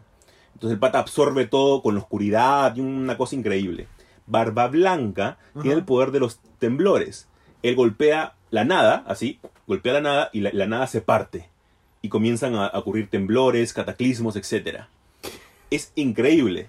Entonces, Sobre todo en el mar. sobre todo en el mar, Sobre todo claro. en el mar, digo. Entonces, eh, en, la batalla, en la batalla de Marineford muere Barba Blanca. ¿Qué es lo que hace Barba Negra? Lo cubre con una manta. Nadie sabe hasta ahora qué ha pasado ahí. Y se roba la fruta de Barba eh, Blanca. ¿Ah, sí? Y él tiene el poder de destruir la nada y causar temblores en un puño. Y Y tiene tiene, el- poder de la nada en otro puño. Qué locura. Él es el único personaje hasta ahora de One Piece Que que tiene dos frutas y no se sabe cómo ha hecho. Y es uno de los misterios que va a develar en el capítulo 1200. Me imagino que de acá en adelante. Y es por eso que te decía de que, ¿te acuerdas que te decía que los Yonkus varían? Claro. Ya, ahora que ha muerto Barba Blanca, Barba Negra es uno de los Yonkus actuales. Ah. Porque su poder ya asciende tanto que la marina dice, no, este pata es un Yonku. Califíquenlo en un rango alto. Así, un mutante nivel omega. Sí, claro, algo ¿No? así. Bueno, ha sido el bloque 2 especial One Piece aniversario número 20. Jesús ha demostrado la didáctica que tiene para, para explicarnos un mundo de que muchos, quizás como yo, eh, todavía no hemos entrado por X razones. Vean. One Piece, por favor, no se van a arrepentir. Yo creo que sí, yo creo que sí le, sí, sí le, voy, a, sí lo voy a ver. Es más, lo mencionamos en, en el podcast de, de los Shonen también. Yo te ¿no? apuesto que tú vas a ver One Piece y te apuesto que vas a encontrar Sí, a veces empezó- sí, referencias. ya he empezado a ver yoyos. Ah, tienes razón. O sea, tienes razón. déjame terminar con Con yoyos. yoyos y de ahí. Y te apuesto porque vas a encontrar un montón de referencias que te van a gustar. Sí, imagino, o sea, que ya con, con lo del, con lo de la, por ejemplo, en, en Yoyos me pasó que me gustó la idea del stand. Sí, claro. Y es por eso que dije, ya, voy a ver hasta, hasta que llegue la parte de los stands. Pero con el Hammond es como que un, un poquito que me, me he enganchado mucho. Y es como que digo, ah, man, ¿qué pasa esto? No, no, ya no sabía lo de Hammond. Monstruo. ¿No? Entonces ahora como me dices lo de la fruta y el tema de los demonios y todo lo demás, dije, ah, ya, esta vaina me puede gustar. Sí, ¿no? yo también tengo ahí mi, mi tarea pendiente con Naruto. Ah, ¿que terminarlo? Que, no, que tengo que volver a empezarlo para poder este, engancharme Oye, bien. sí, no sé, bueno, no sé si será spoiler, gente, los que ven Boruto. Hoy día vi en Twitter una escena muy bonita que no sé por qué Naruto volvió a ser chiquito. ¿En serio? Sí, porque es Boruto hablando con Naruto chiquito. Y el como- Naruto sin, eh, sin ojos. ¿Cómo que Naruto sin ojos? El Naruto inicial Ah, eh, claro. era totalmente Claro, claro, todo chino. jalado. sí. Claro. Y es como que le dice este. eh, es más, tiene su gorrito de, de sapo, ¿te acuerdas? Claro, claro. Ya, y están en la casa de Naruto. ¿ah? O sea, Boruto no sé cómo llegó ahí. Y este y le está hablando como que, oye, te, te llevas bien con tu papá. Naruto le dice a Boruto, ¿no? Y dice, bueno, sí, pero mi papá trabaja mucho y la gente lo quiere mucho. Y es como, pero cuando está con nosotros es bien chévere porque es bien despistado, ¿no? Y él dice, este, y Naruto le dice, ¿y tú odias porque, a tu papá porque no está contigo, ¿no? Y él como que lo queda mirando y después se acomoda para dormir y dice, no, no, no lo odio. Yo, a la mierda, porque Boruto, bueno, las primeras partes de, de o los capítulos de Boruto creo que eh, él odi- no odiaba, pero sí se sentía mal porque Claro, su papá... porque arranca igual que arranca Naruto, Claro, que pero- es Naruto pintando las caras de los Hokages. Claro. Entonces también arranca Boruto pintando la cara de, de su papá, que es el nuevo Hokage. Claro, porque es como que no, puta, solo no me presta atención, Sí, que siempre va para estar trabajando, yo quiero a mi papá, ¿no? Y es como, me pareció interesante, ¿no? Pero sí, yo, yo, tengo, tengo ahí mi, mi deuda pendiente yo ahí Naruto. no, yo creo que voy a... Es más, ni siquiera terminé la Cuarta Guerra Ninja, ya de repente termino eso y listo. A ver, gente, ustedes digan, ¿cómo ¿cómo veo Naruto? ¿Lo veo o lo leo? ¿Con cuál Yo tú diría crees, que lo ves, ¿ah? ¿Sí? Sí. Ya, está bien, está bien. Lo que pasa bien. es que, o sea, no- bueno, tú, aunque tú tienes más experiencia leyendo mangas, pues, ¿no? al Ah. menos mangas largos, Sí. tienes experiencia, pues, entonces, eh, yo- Hay, hay un pata que siempre nos escucha, que se llama Andrés. ¿así? Andrés siempre nos escucha y Andrés justo una vez que hablamos Naruto, bueno, tú que tú hablaste de Naruto, porque ahí sí ya el papel se había intercambiado, intercambiado. es justo me dijo que coincidía contigo, que coincidía contigo y, y que, que mejor vea Naruto sin relleno. Sí, o sea, la- o sea, hay rellenos que valen la pena, que hacen más eh, importante tal o cual arco, ¿no? Por ejemplo, me acuerdo que el de Afuma, Azuma, mejor dicho, este, su relleno, que es el previo, es muy bueno. Y el relleno de eh, Kakashi, cuando está en los... En, ay, no, ni siquiera me acuerdo cómo se llamaban estos, estos cuerpos de élite que eran asesinos. eh, su, su arco también es muy bueno. Es que a mí los rellenos me matan. No, o sea, te digo, o sea, yo, ¿qué es lo que yo tenía? Yo, tenía, yo había impreso eh, la lista de toda la lista Claro. de capítulos y donde te decían relleno tal a tal. Pero te ponían como que una especie de sinopsis de qué te van a contar en ese relleno. A mí me lo pasó Topito, un saludo que le mando a Topito. Topex. Este, me pasó Topito justo una guía y espero tal vez un día animarme a ver Naruto. De repente en mis vacaciones Pero- me pongo a ver Sí, Naruto. no, yo, mira, yo te digo que yo dejé de trabajar en el en el en agosto del año pasado. Es más, esto mi amiga Eli, que también nos escucha, sabe. Eh, y me y dije, pucha, a veces cuando dejas de trabajar como que te, te, te da un poco la ansiedad de, de no ser productivo. Porque ya estás con el chip de todos los días despertarte temprano y, Sí, claro, claro. y hacer las cosas. Entonces, como cuando no tienes trabajo, te, te agarra un poco la... Este, el- La manija. La manija, ¿no? Sí. Entonces dije, puta, me voy a ver a Naruto. Y todo el día veía Naruto. A mí me pasó igual con, Friends. Ya, ya ves. O sea, todo el día vi, vi Naruto sí, y era sí. como que le paraba escribiendo a Eli para... Para, Para que- comprobar. Para decirle, oye, mira, ¿te acuerdas de esto? Me dice, pucha, yo no me acuerdo, pero algo, algo por ahí sí, ¿no? Entonces, yo sí recomendaría que como tienes un mes de vacaciones o dejas de trabajar, Sí, le metas a un anime largo, pues, ¿no? de corrido.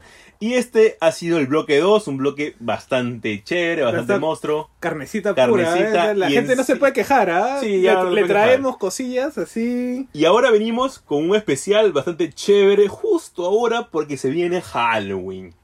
Entonces ya se imaginarán por qué lo estamos jalando. Así que quédense, Quédense, porque quédense, se viene... porque se viene algo desde otra dimensión.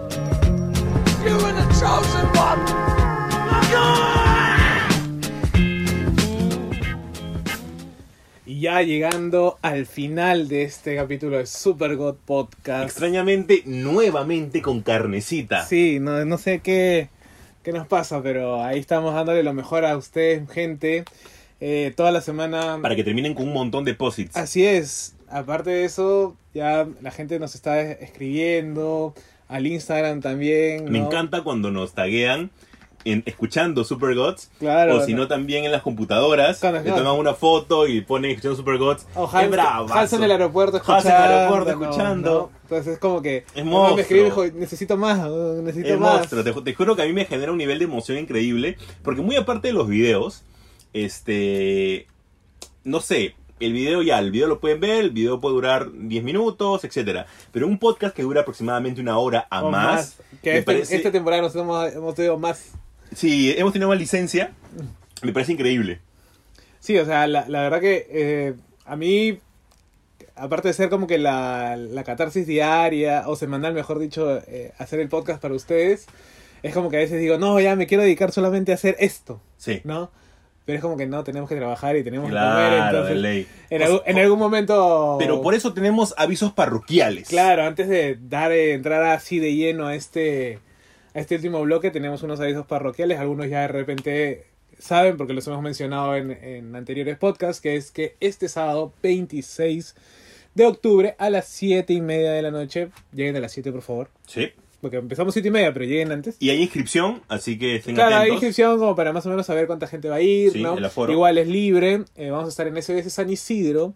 Eh, si no me equivoco, creo que es eh, Víctor Belaunde, cuadra 2. Es súper, súper céntrico. Sí, es como que... Eh, es casi a dos cuadras paralelas de la Javier Prado. Así que es muy fácil de llegar. SBS De San Librerías Isidro. San Isidro. Vamos a estar ahí haciendo el... Bueno, no sé cómo va a salir esto, porque es la primera vez que vamos a hacer un podcast en vivo. Sí. ¿No? Entonces no es que eh, Jesús va a hablar solamente de Stephen King y yo voy a hablar de Lovecraft, no, sino No. acá vamos a hablar con todos. Con todos todo, o sea, vamos- toda la implicancia que tiene el terror y la literatura. Aparte, a- con hasta ustedes. su. Con ustedes, exacto. Eso es lo, lo, lo bueno que vamos a estar ahí los dos. Sí, o sea, ya la, Generalmente la gente Joseca, nos... Joseca va por separado, yo voy a algunas. No, esta Salvo la, vamos- de, la del manga que estuvimos juntos. pues, es ¿no? salvo la del manga, que No. también fue un montón de gente. Sí, sí, también. Entonces es como que vamos a poder vernos. La gente que solamente de repente nos conoce, bueno, Jesús lo- deben conocer más por los videos, su cara, en cambio el mío no. Así que es como No que, tanto, no tanto. como que de repente los que han ido a la feria por ahí, pero nada más. Entonces es una gran oportunidad para juntarnos, hablar de lo que nos gusta. Vamos a hablar de terror, vamos a hablar Terror, de... terror en sí, terror las implicancias de en el- todo en el, lo que, en el lo que- cine, los de- el- libros. El, tipo de las películas, serie Sí. Freddy, Jason, Chucky, vamos a hablar de ojalá alguien quiera hablar de Chucky para hablar del Chucky verso, Chuckyverso. De repente alguien se para por ahí. Yo quiero hablar Mario- de Chucky. O de marionetas asesinas, Claro. ¿no? Ahí vamos a ver, pues. Pero también, eh, el día siguiente nomás, tenemos una charla. Solamente decía, esto es una charla como, como, como se debe, como los cánones occidentales lo, lo presentan. Y es que Jesús va a estar en el... ¿Dónde vas a estar? en el Metropolitano, que es el Horror Fest, o sea, el Festival de- del Horror en Lima. Este Horror Fest es en el Metropolitano, que es en la cuadra 6 de la Avenida Arenales, y yo voy a estar el día domingo. El Horror Fest, que es más, creo que va a tener también, si no me equivoco, eh, función de cines también. O sea, Sí. van a haber muchas películas. También vienen varios eh, personas relacionadas al mundo del terror. Viene ¿Dross? el pata que hace... Dross. También. O- ojalá, ojalá, no, no, esta vez no, esta vez no. Viene el pata que hace la voz de Pennywise en español, Ah, sí, sí. En latino, en latino. en latino. Este, y el Horror Fest son dos, un Pennywise, son eh. dos fechas. Luego un Pennywise, de repente para que lo pueda firmar. Eh, a pesar que yo no he visto la versión en, en- en español. Eh, va a ese tipo de personas, está todo dedicado al horror y me han pedido ahí cada una, una charla, un conversatorio de Stephen King y yo he decidido hacerlo basado en películas, o sea, de libro a película. Pero no, pero ya no se vale, pues. No, no, es que nosotros vamos a horror en general. No, no, sí, pero este. No se vale porque ya sabemos que vas a decir cuál es la mejor película. Tú tienes que decir, ya vamos a hablar de todas menos de esta. Menos de Shawshank Redemption. Claro, ya, eso sí voy a- voy a Haz eso, ¿no? Dice, no, la mía, la mejor es esta, pero como ya siempre lo digo, Mejor. mejor vamos a otra. ¿Ustedes ¿no? esperaban esa? Pues no. Pues no. Así que el calendario es el día sábado 26, nosotros tenemos eh, la conferencia, el conversatorio sobre terror en la librería SBS a las 7 y media de la noche, lleguen antes, y el día domingo en el Horror Fest Lima eh, voy a estar yo dando una conferencia sobre Stephen King No a vas- las 3 de la tarde el día domingo Ese día también voy a ir yo y ahí nomás al toque nos venimos para grabar para grabar Super lo, Gods. lo que sería el especial de Watchmen que ya toca ya. Así es, porque justo ahorita con José Carlos ya hemos ido a grabar el capítulo, de repente se nos pasa un poquito, así que asegurarnos, mejor. asegurarnos, claro, pues. Así que nada, gente, ya tienen eso. Eh, anótenlo. Nos vamos a ver este fin de semana que viene cargado previo Halloween, ¿no? Este, una fecha bastante significativa para nosotros que somos amantes del terror, del horror, ¿no? Y le vamos a llevar varios regalos. Hay que hacer algo. Que la gente que venga y nos diga, oye, yo escucho Super Gods. Decirle, toma tu regalo. Toma tu regalo, cual claro. Carloncho. No, que, que vengan así con. O que vengan con el, con el screenshot de. de- me venía escuchando en el carro. ahí ¿no? está, ahí está. Que nos digan eso y le damos su regalo. Y, ahí, y bueno, gente, esos son los, los anuncios parroquiales. Empezamos ahora sí con el temita. Literalmente con carne. Sí, con carne. Con carne y cerebro. Porque no estamos yendo específicamente al mundo, sino a las películas, pero ¿de qué? Vamos a hablar de los zombies. Esta- Los zombies. Y a raíz de que hay que hacer una previa también, así mismo Fútbol en América, empieza la musiquita, ¿no? y es que esta semana, bueno, ya nos están escuchando el lunes, es muy probable que se estrene Zombieland 2. Después de 10 años, ¿no? la película fue en el 2009, eh, vamos a tener la segunda parte de esta gran película. O sea, li- literalmente, no pensé que a tanta gente le gustase Zombieland. Sí, es una ¿No? película bastante extraña de zombies, eh, pero tiene su gustito, pues ahí. Claro, o sea, tiene, es muy divertida. Aparte que sale Bill Murray y yo amo a Bill Murray siempre, todas Sí. sus películas. Además, cuando ese man se muera, yo voy a llorar. Menos Garfield, como él dice también en Zombieland. Menos, menos Garfield. Tenía que comer. Sí, bueno, claro. Todos tenemos que comer y a veces no. ¿Te arrepientes de algo? Tal vez Garfield.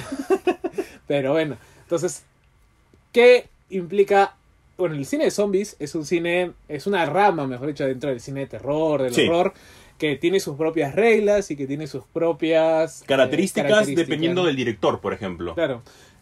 Pero quizás a- haciendo un, un poquito más de previa, los zombies no es que la idea moderna que tenemos Sí. de zombies, de enfermedad, contagio eh, y demás, eh, siempre haya sido, ¿no? No. Es más, eso viene desde la vieja Haití, Sí.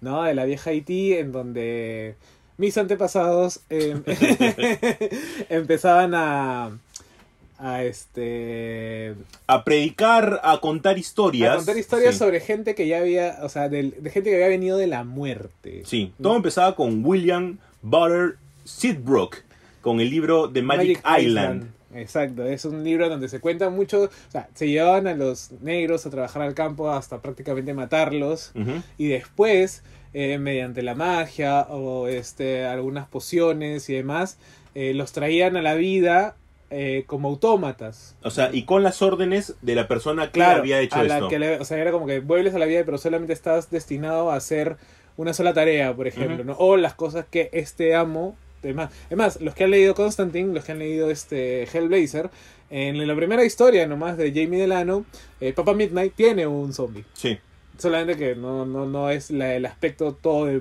de, de muerto. sí y no, de- de a- ese- a- aparte ahí no profundiza todavía aún. Ah, no, no, si no, o sea, lo mencionan y es bueno, Papa Midnight viene de allá, de, Haití, del Caribe. Ah, tienes razón, ahora que lo mencionas, ¿no? Tiene relación ahí que él viene Claro. de Haití y donde nacen los, los zombies. Claro, entonces él tiene sus, sus, sus ayudantes, su- sus sirvientes que son, que son zombies. Entonces, esa es más o menos como que la idea original de lo que tendría que ser con los zombies. Y luego, ¿al cine cómo llega? Al cine llega primero con una película de White Zombie, que, que no me acuerdo. Que, la actriz es una actriz famosa, pero. En 1932. Claro, llega White que Zombie. Acá llega con La Legión de los Hombres sin Alma. Ya, sí. Entonces, esta película es como que el iniciador, que es también eh, un concepto totalmente diferente a Sí. lo que vamos a conocer ya a partir, creo que si no me equivoco, del 68 con la película de George A. Romero. Que es ya el que da la Que es explosión ahí el, de el los zombies. punto de inicio del zombie moderno, güey, ¿no? El zombie que lo conocemos y de que igual se han derivado infinidades de, de variantes, ¿no? Sí, por ejemplo, hay una gran diferencia entre los zombies de George Romero, de The Night of the Living Dead, y los zombies de Zack Snyder, por ejemplo. Como todo lo que hace Zack Snyder. Como todo. ya Ya, que... que, que, dicho sea de paso, creo que le salen mejor las películas de zombies. Y es que El Amanecer de los Muertos es una gran película. A mí me gusta mucho porque corren. Va contra cualquier tipo de lógica de los zombies, pero es chévere porque corren. Es que creo que, si no me equivoco, él es el que empieza con esa idea de que vamos a dotar a los zombies con otro tipo de características, porque siempre se había visto que el, que el zombie era como que el aletargado, el que arrastraba los pies, el Claro. que era... Que, su punto máximo de ataque era atacar en horda. Claro, que, que, o sea, atacas, pero tampoco es que ataques mucho, ¿no? porque estás caminando y es como que la otra persona no tiene salida y, por- y pues, como ya, lo claro. acorralas, te lo comes. Sí, claro. ¿no? Pero en cambio ya cuando empiezan a, a darle este giro de que ahora los zombies van a correr, ya puta, o sea, ahí te Claro, descuadra, y la, más- el- la supervivencia te la descuadra. George Romero, en una entrevista que le hacen a él, eh, le preguntan qué opina de los zombies de Zack Snyder. Y él le dice que le encantan, le encantó la historia y todo, pero únicamente entraba en, en temas de bifurcación por los zombies que corrían. Porque si son zombies y entran en estado de descomposición, una de las cosas primeras que se, decompo- que se descomponen es el cartílago. El cartílago, claro. Y el cartílago está dentro de lo que son los, ten- los- los- los rodilla, tendones, las rodillas, las etcétera. articulaciones. Entonces, eh, no, no deben de correr, a menos que sean muertos fresquitos. Bueno, pero los de Michael Jackson bailan. Ah, bueno. Ah, bueno, sí. Eso sí. En thriller bailan, ¿no? Entonces, ampliando todo esto de las películas de zombie, que tenemos varios tipos, como por ejemplo las que son terror-terror, tenemos las que entran en un punto de comedia, como son las de Zombieland, por ejemplo. Por ejemplo, hablando de esa de comedia, eh, ayer nomás vi una del 2004, si no me equivoco, que es Shaun of the Dead. Of the Dead, justo le iba a mencionar. ¡Qué gran, Gran película, película! eh, qué gran Muy, película, muy es divertida. excelente. Quizás, al, al- al- quizás el, el punto de que me hizo ruido en esa película es que eh, no matan. Sí. Y- Pero mi hermano me dijo, por ejemplo, como que este lo que pasa es que... El está- gran Holos. El gran Jolos, que la vez pasada estábamos escuchando el podcast donde lo mencionamos. O sea, me dijo, eh, escuché el podcast de mi hermano y es como que me sentí Una celebridad. una celebridad cuando, cuando salió Hollows, ¿no? Pero este me dice, no, lo que pasa es que están viendo lo que haría una persona promedio si es que viera un ataque de zombies. Y es como que tú no vas a ir de frente a matar. No, ni a bala, pues tú vas No. a primero dialogar a qué está pasando. No, es y es como, que, y es como que entonces, aparte que los muertos, lo- los, los zombies ahí son gente que se contagió por una por un resfriado, por una peste, entonces no se sabe si están verdaderamente muertos o no hasta que ya te das cuenta de que, de que no hay no hay salvación para ellos y bueno, su contagio igual siempre es por mordida. pues, Claro, ¿no? que es este un determinante ya en todas las sagas de, de, de- de zombies. Claro, que ya es, es, o sea, aunque hay algunos que se contagian por virus también, creo, ¿no? Claro, como en, Pero- como en, en la película Contagio, la, no- Claro. no, la, no la del virus este, de la gripe, sino este, en Contagio la de 50, 40 días después, Claro, ya. Y también existen los zombies tipo Yo Soy Leyenda. Que no se sabe si son zombies, Zombies, ajá, sí. o son vampiros. Ajá, eh, ahí O sea, entran se- en esa... en el libro de Mattenson, eh, de Richard Mattenson, como que te dice que... Que son zombies. Que son zombies o que son un, hí- un híbrido de algo, ¿no? O sea, pero no está la condición de muerto, por ejemplo. Claro.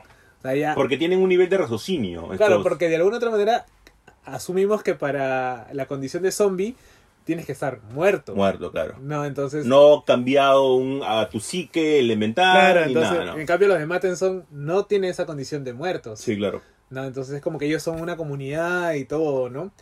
Eh, pero con, con ya con todas las demás películas, y por ejemplo, a mí me gusta mucho... Extrañamente, eh, Shaun of the Dead es de Edward Bright, que hace Baby Driver y también hace Scott Pilgrim. ¡Claro! Increíble, pero Es- cierto. esas cosas que, que, que uno tiene como que... eh, conexiones, raras Conexiones, que tiene el- mundo de las películas, que es como que no, una persona que te hizo tal película te, después te hace otra totalmente diferente, que también es buena. Por ejemplo, tuvimos también la saga de Resident Evil, Sí, que a mí no me del gustó esposo de Mila Kunis. Ujú. Que ya ahora, de Mila Kunis que hablo, de Mila Jovovich. Mila- Jo- Jovovich. Que ya sabemos por qué Mila Jovovich actúa en estas películas. Que es porque, porque está... por- El que dirige su esposo, así que ya más o menos sabemos por qué. Y también tenemos una película que es Mi novio es un zombie. Ya, que esa vaina está en, eh, esa vaina es Romeo y Julieta versión zombie. Sí, ¿no? claro. Me acuerdo que cuando llegó la novela, en ese tiempo trabajaba en, en una librería que no voy a decir el nombre porque no nos auspicia.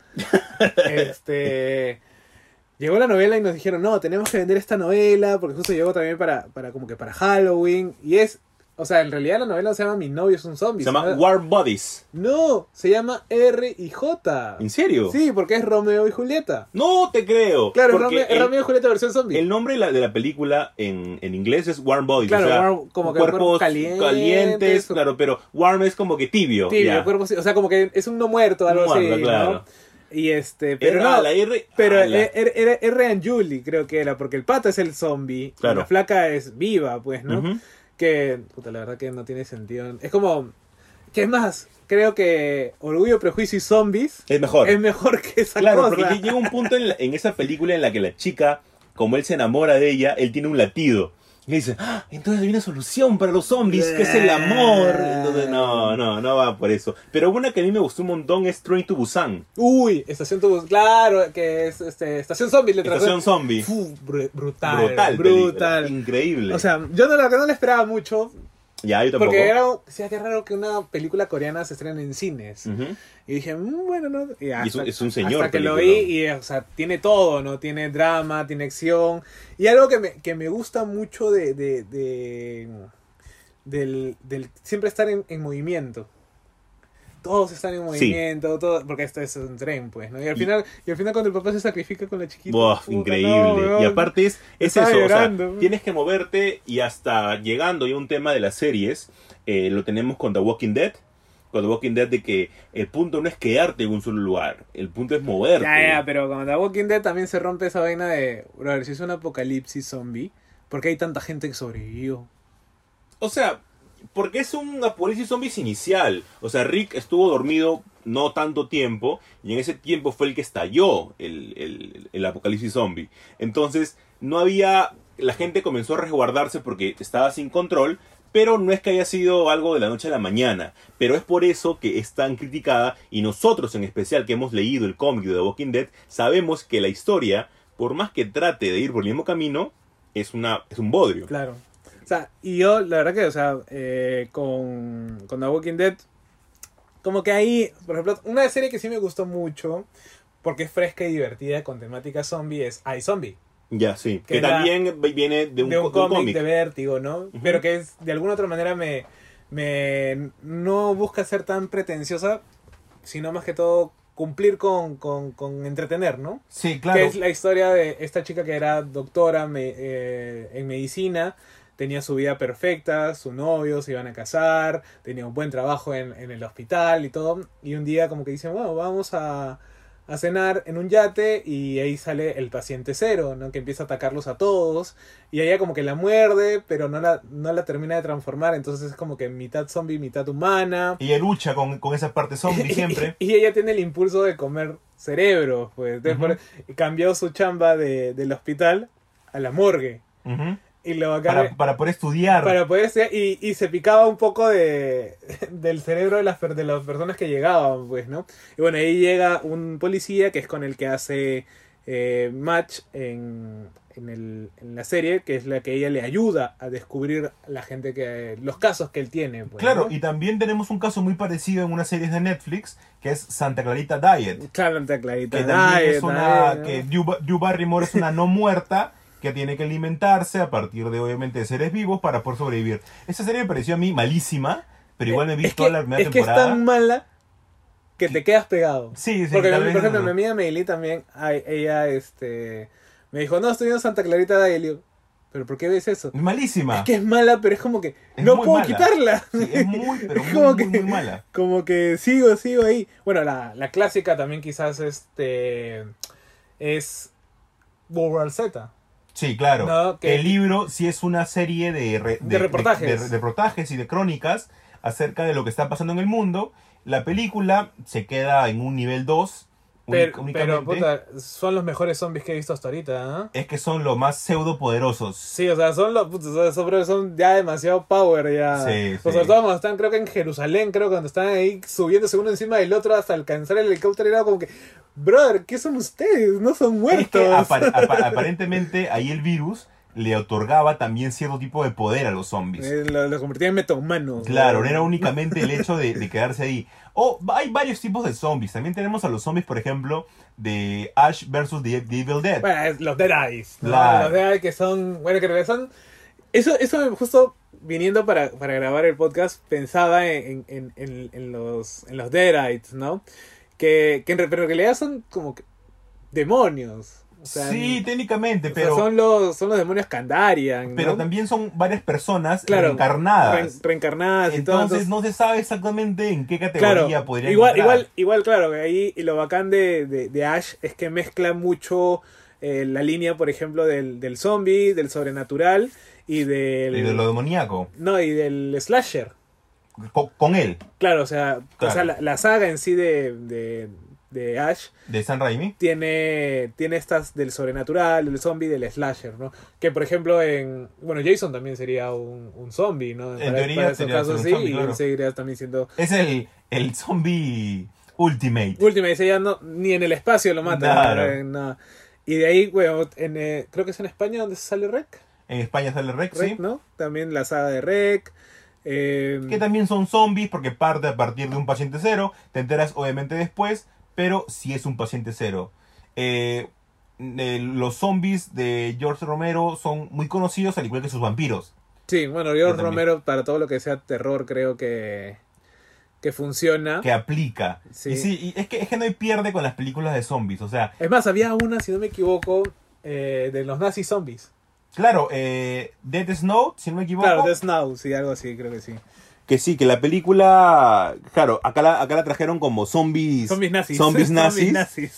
que únicamente son, creo, una excavación que despierta a estos zombies que se habían quedado este, congelados, pero a la vez, como estaban congelados, ya no estaban vivos. Entonces ahí entraba en una, En una en una idea bastante chévere, pero a la vez bastante mala. Sí, o sea, literalmente estas películas quizás en su tiempo eran más del, del cine de serie B, porque justo eh, también pensaba que un estilo de películas de terror muy, muy emparentadas con el, con el de zombies, tendría que ser el de los Mad Doctors, el de los doctores locos. Claro, con Reanimator. con Reanimator, en la que sale de que es obviamente basada en el, en el cuento, en la, la novela de, De H.P. Lovecraft. de Lovecraft, ¿no? Entonces toda esta saga de, de doctores locos eh, también está muy emparentado con, con el cine de zombies, ¿no? Al menos Sí. todo lo sobrenatural. Para los que no conocen eh, Reanimador, la verdad que léanla, búsquenla, Sí. es una gran novela, es un Es gran una gran película también.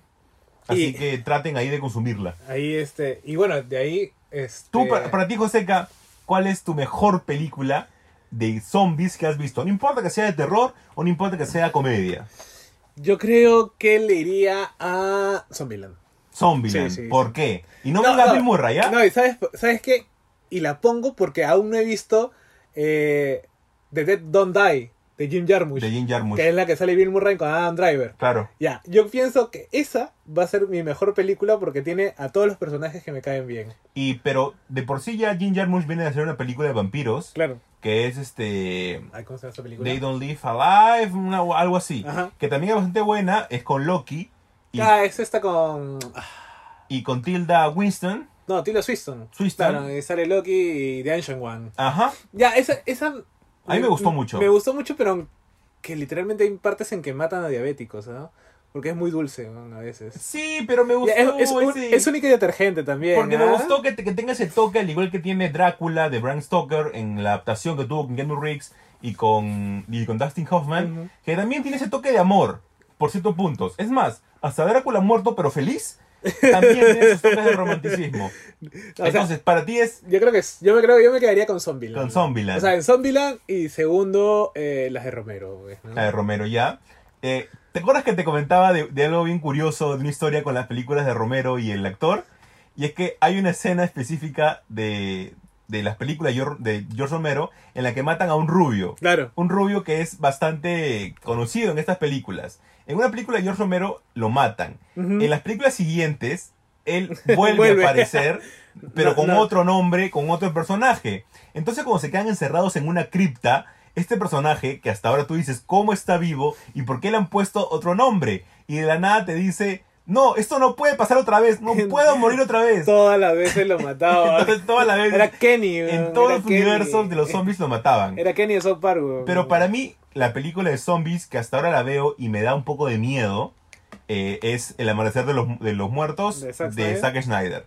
Me gusta mucho el hecho que estén encerrados en un centro comercial y me gusta mucho la idea de que los zombies corran. Y ahora, eh, quizás esto es un poco más sociológico, si quieres llamarlo. Eh, pero justo que mencionas el, el tema del supermercado, en la de Romero también está.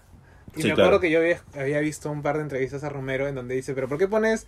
Porque justo el diálogo que, que, que ponen mientras los zombies están yendo al supermercado, eh, es que le dicen, no, ellos están, ellos tienen una, como una especie de memoria eh, eh, física en donde van a los lugares donde siempre han ido.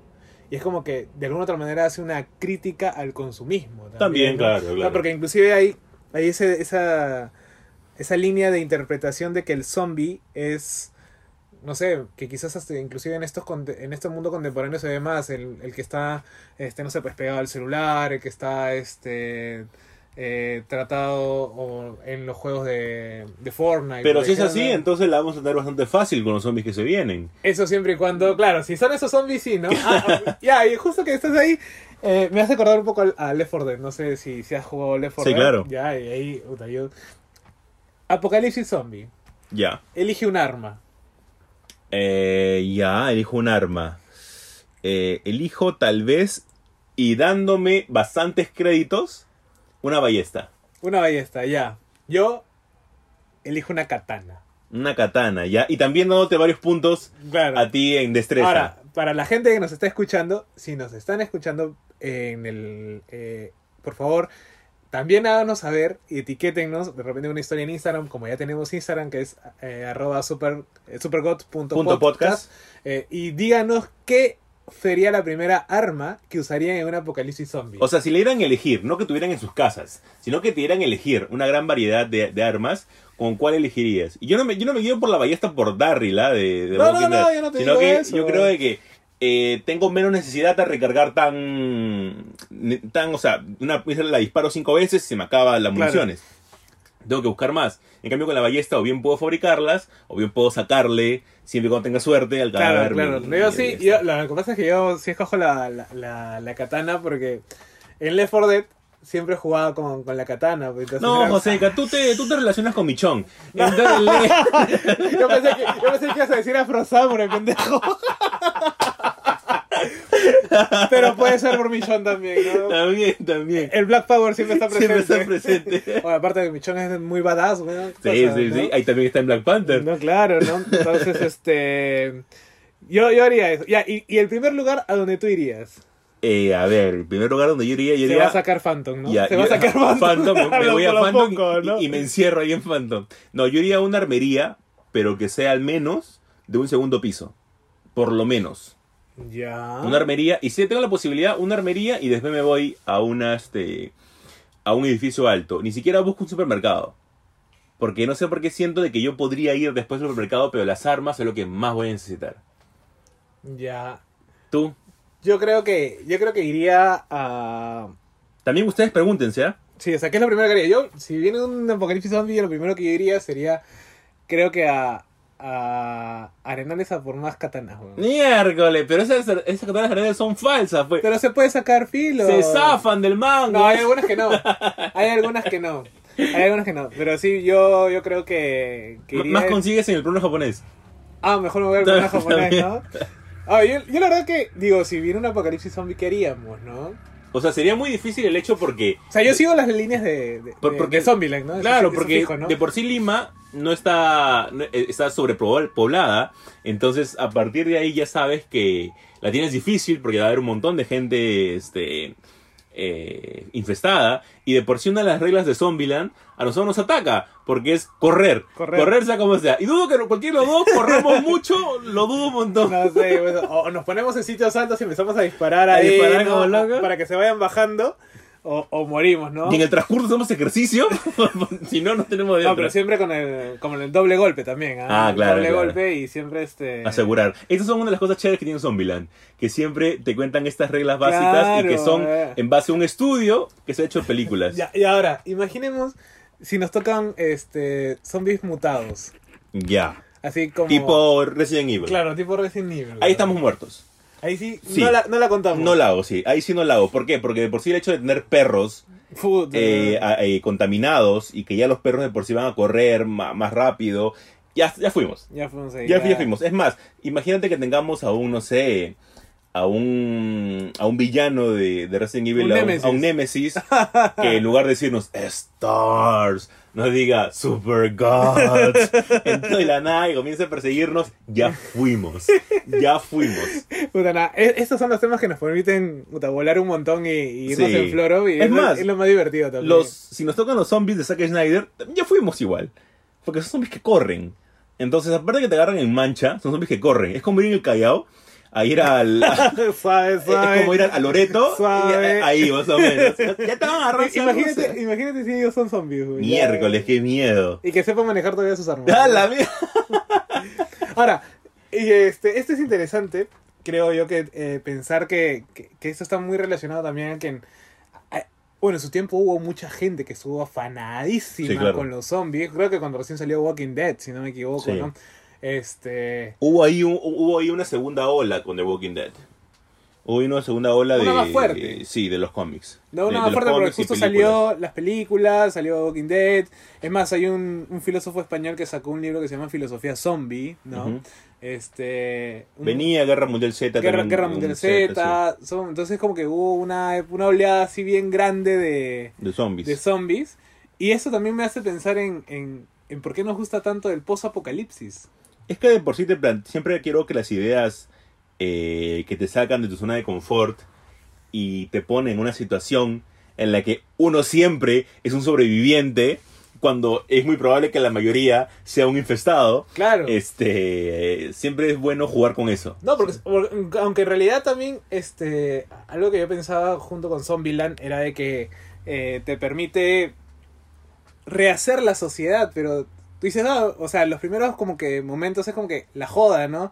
De, ah, vamos a divertirnos, puta, esta gente está muerta, no nos va a perseguir. Claro. Este, y si nos persiguen igual les ganamos nosotros porque corremos mucho más rápido, ¿no? Hasta que te cuentan los pasos y te das cuenta que no, que no es así. Claro, ¿no? Y es como que ya disfrutas, por, oh, por ejemplo, esta escena en donde destruyen esta tienda en Zombieland, que es como que una especie de catarsis porque estaban muy, muy estresados, eh, que de alguna manera te lo pintan como que es el, es el camino, o sea, divertirnos, pero llega un momento en que tienes que pensarlo porque tienes que rehacer la sociedad. Claro. Y ahí te viene más el lado de The Walking Dead. Y, y- y también el hecho de que tienes que enfrentar esto en compañía. Y eso también lo vivimos, por ejemplo, eh, con The Last of Us. Claro, ¿no? Que de por sí son dos personas con intereses diferentes, edades diferentes, pero que haciéndose compañía es como sobreviven. Sí, entonces, de- pero o sea, es como que te, te plantea retos, pero también te da oportunidades, ¿no? Exacto. Y ahí me, me pareció alucinante pensar esta idea de, de, de enmarcarlo dentro del post-apocalíptico. Porque siempre es como que no un desastre natural, no como que no se va a acabar el mundo y todo, pero no, o sea, los zombies también son post-apocalípticos. Sí, claro, ¿no? claro. Y es como que ahí es donde. Eh, los zombies son el día después de mañana. O sea, son, Claro, son eh, ese tipo de situación en la que te puedes enfrentar. O sea, después que se acabó el mundo, es como que ya ahora viene esto, ¿ves? ¿no?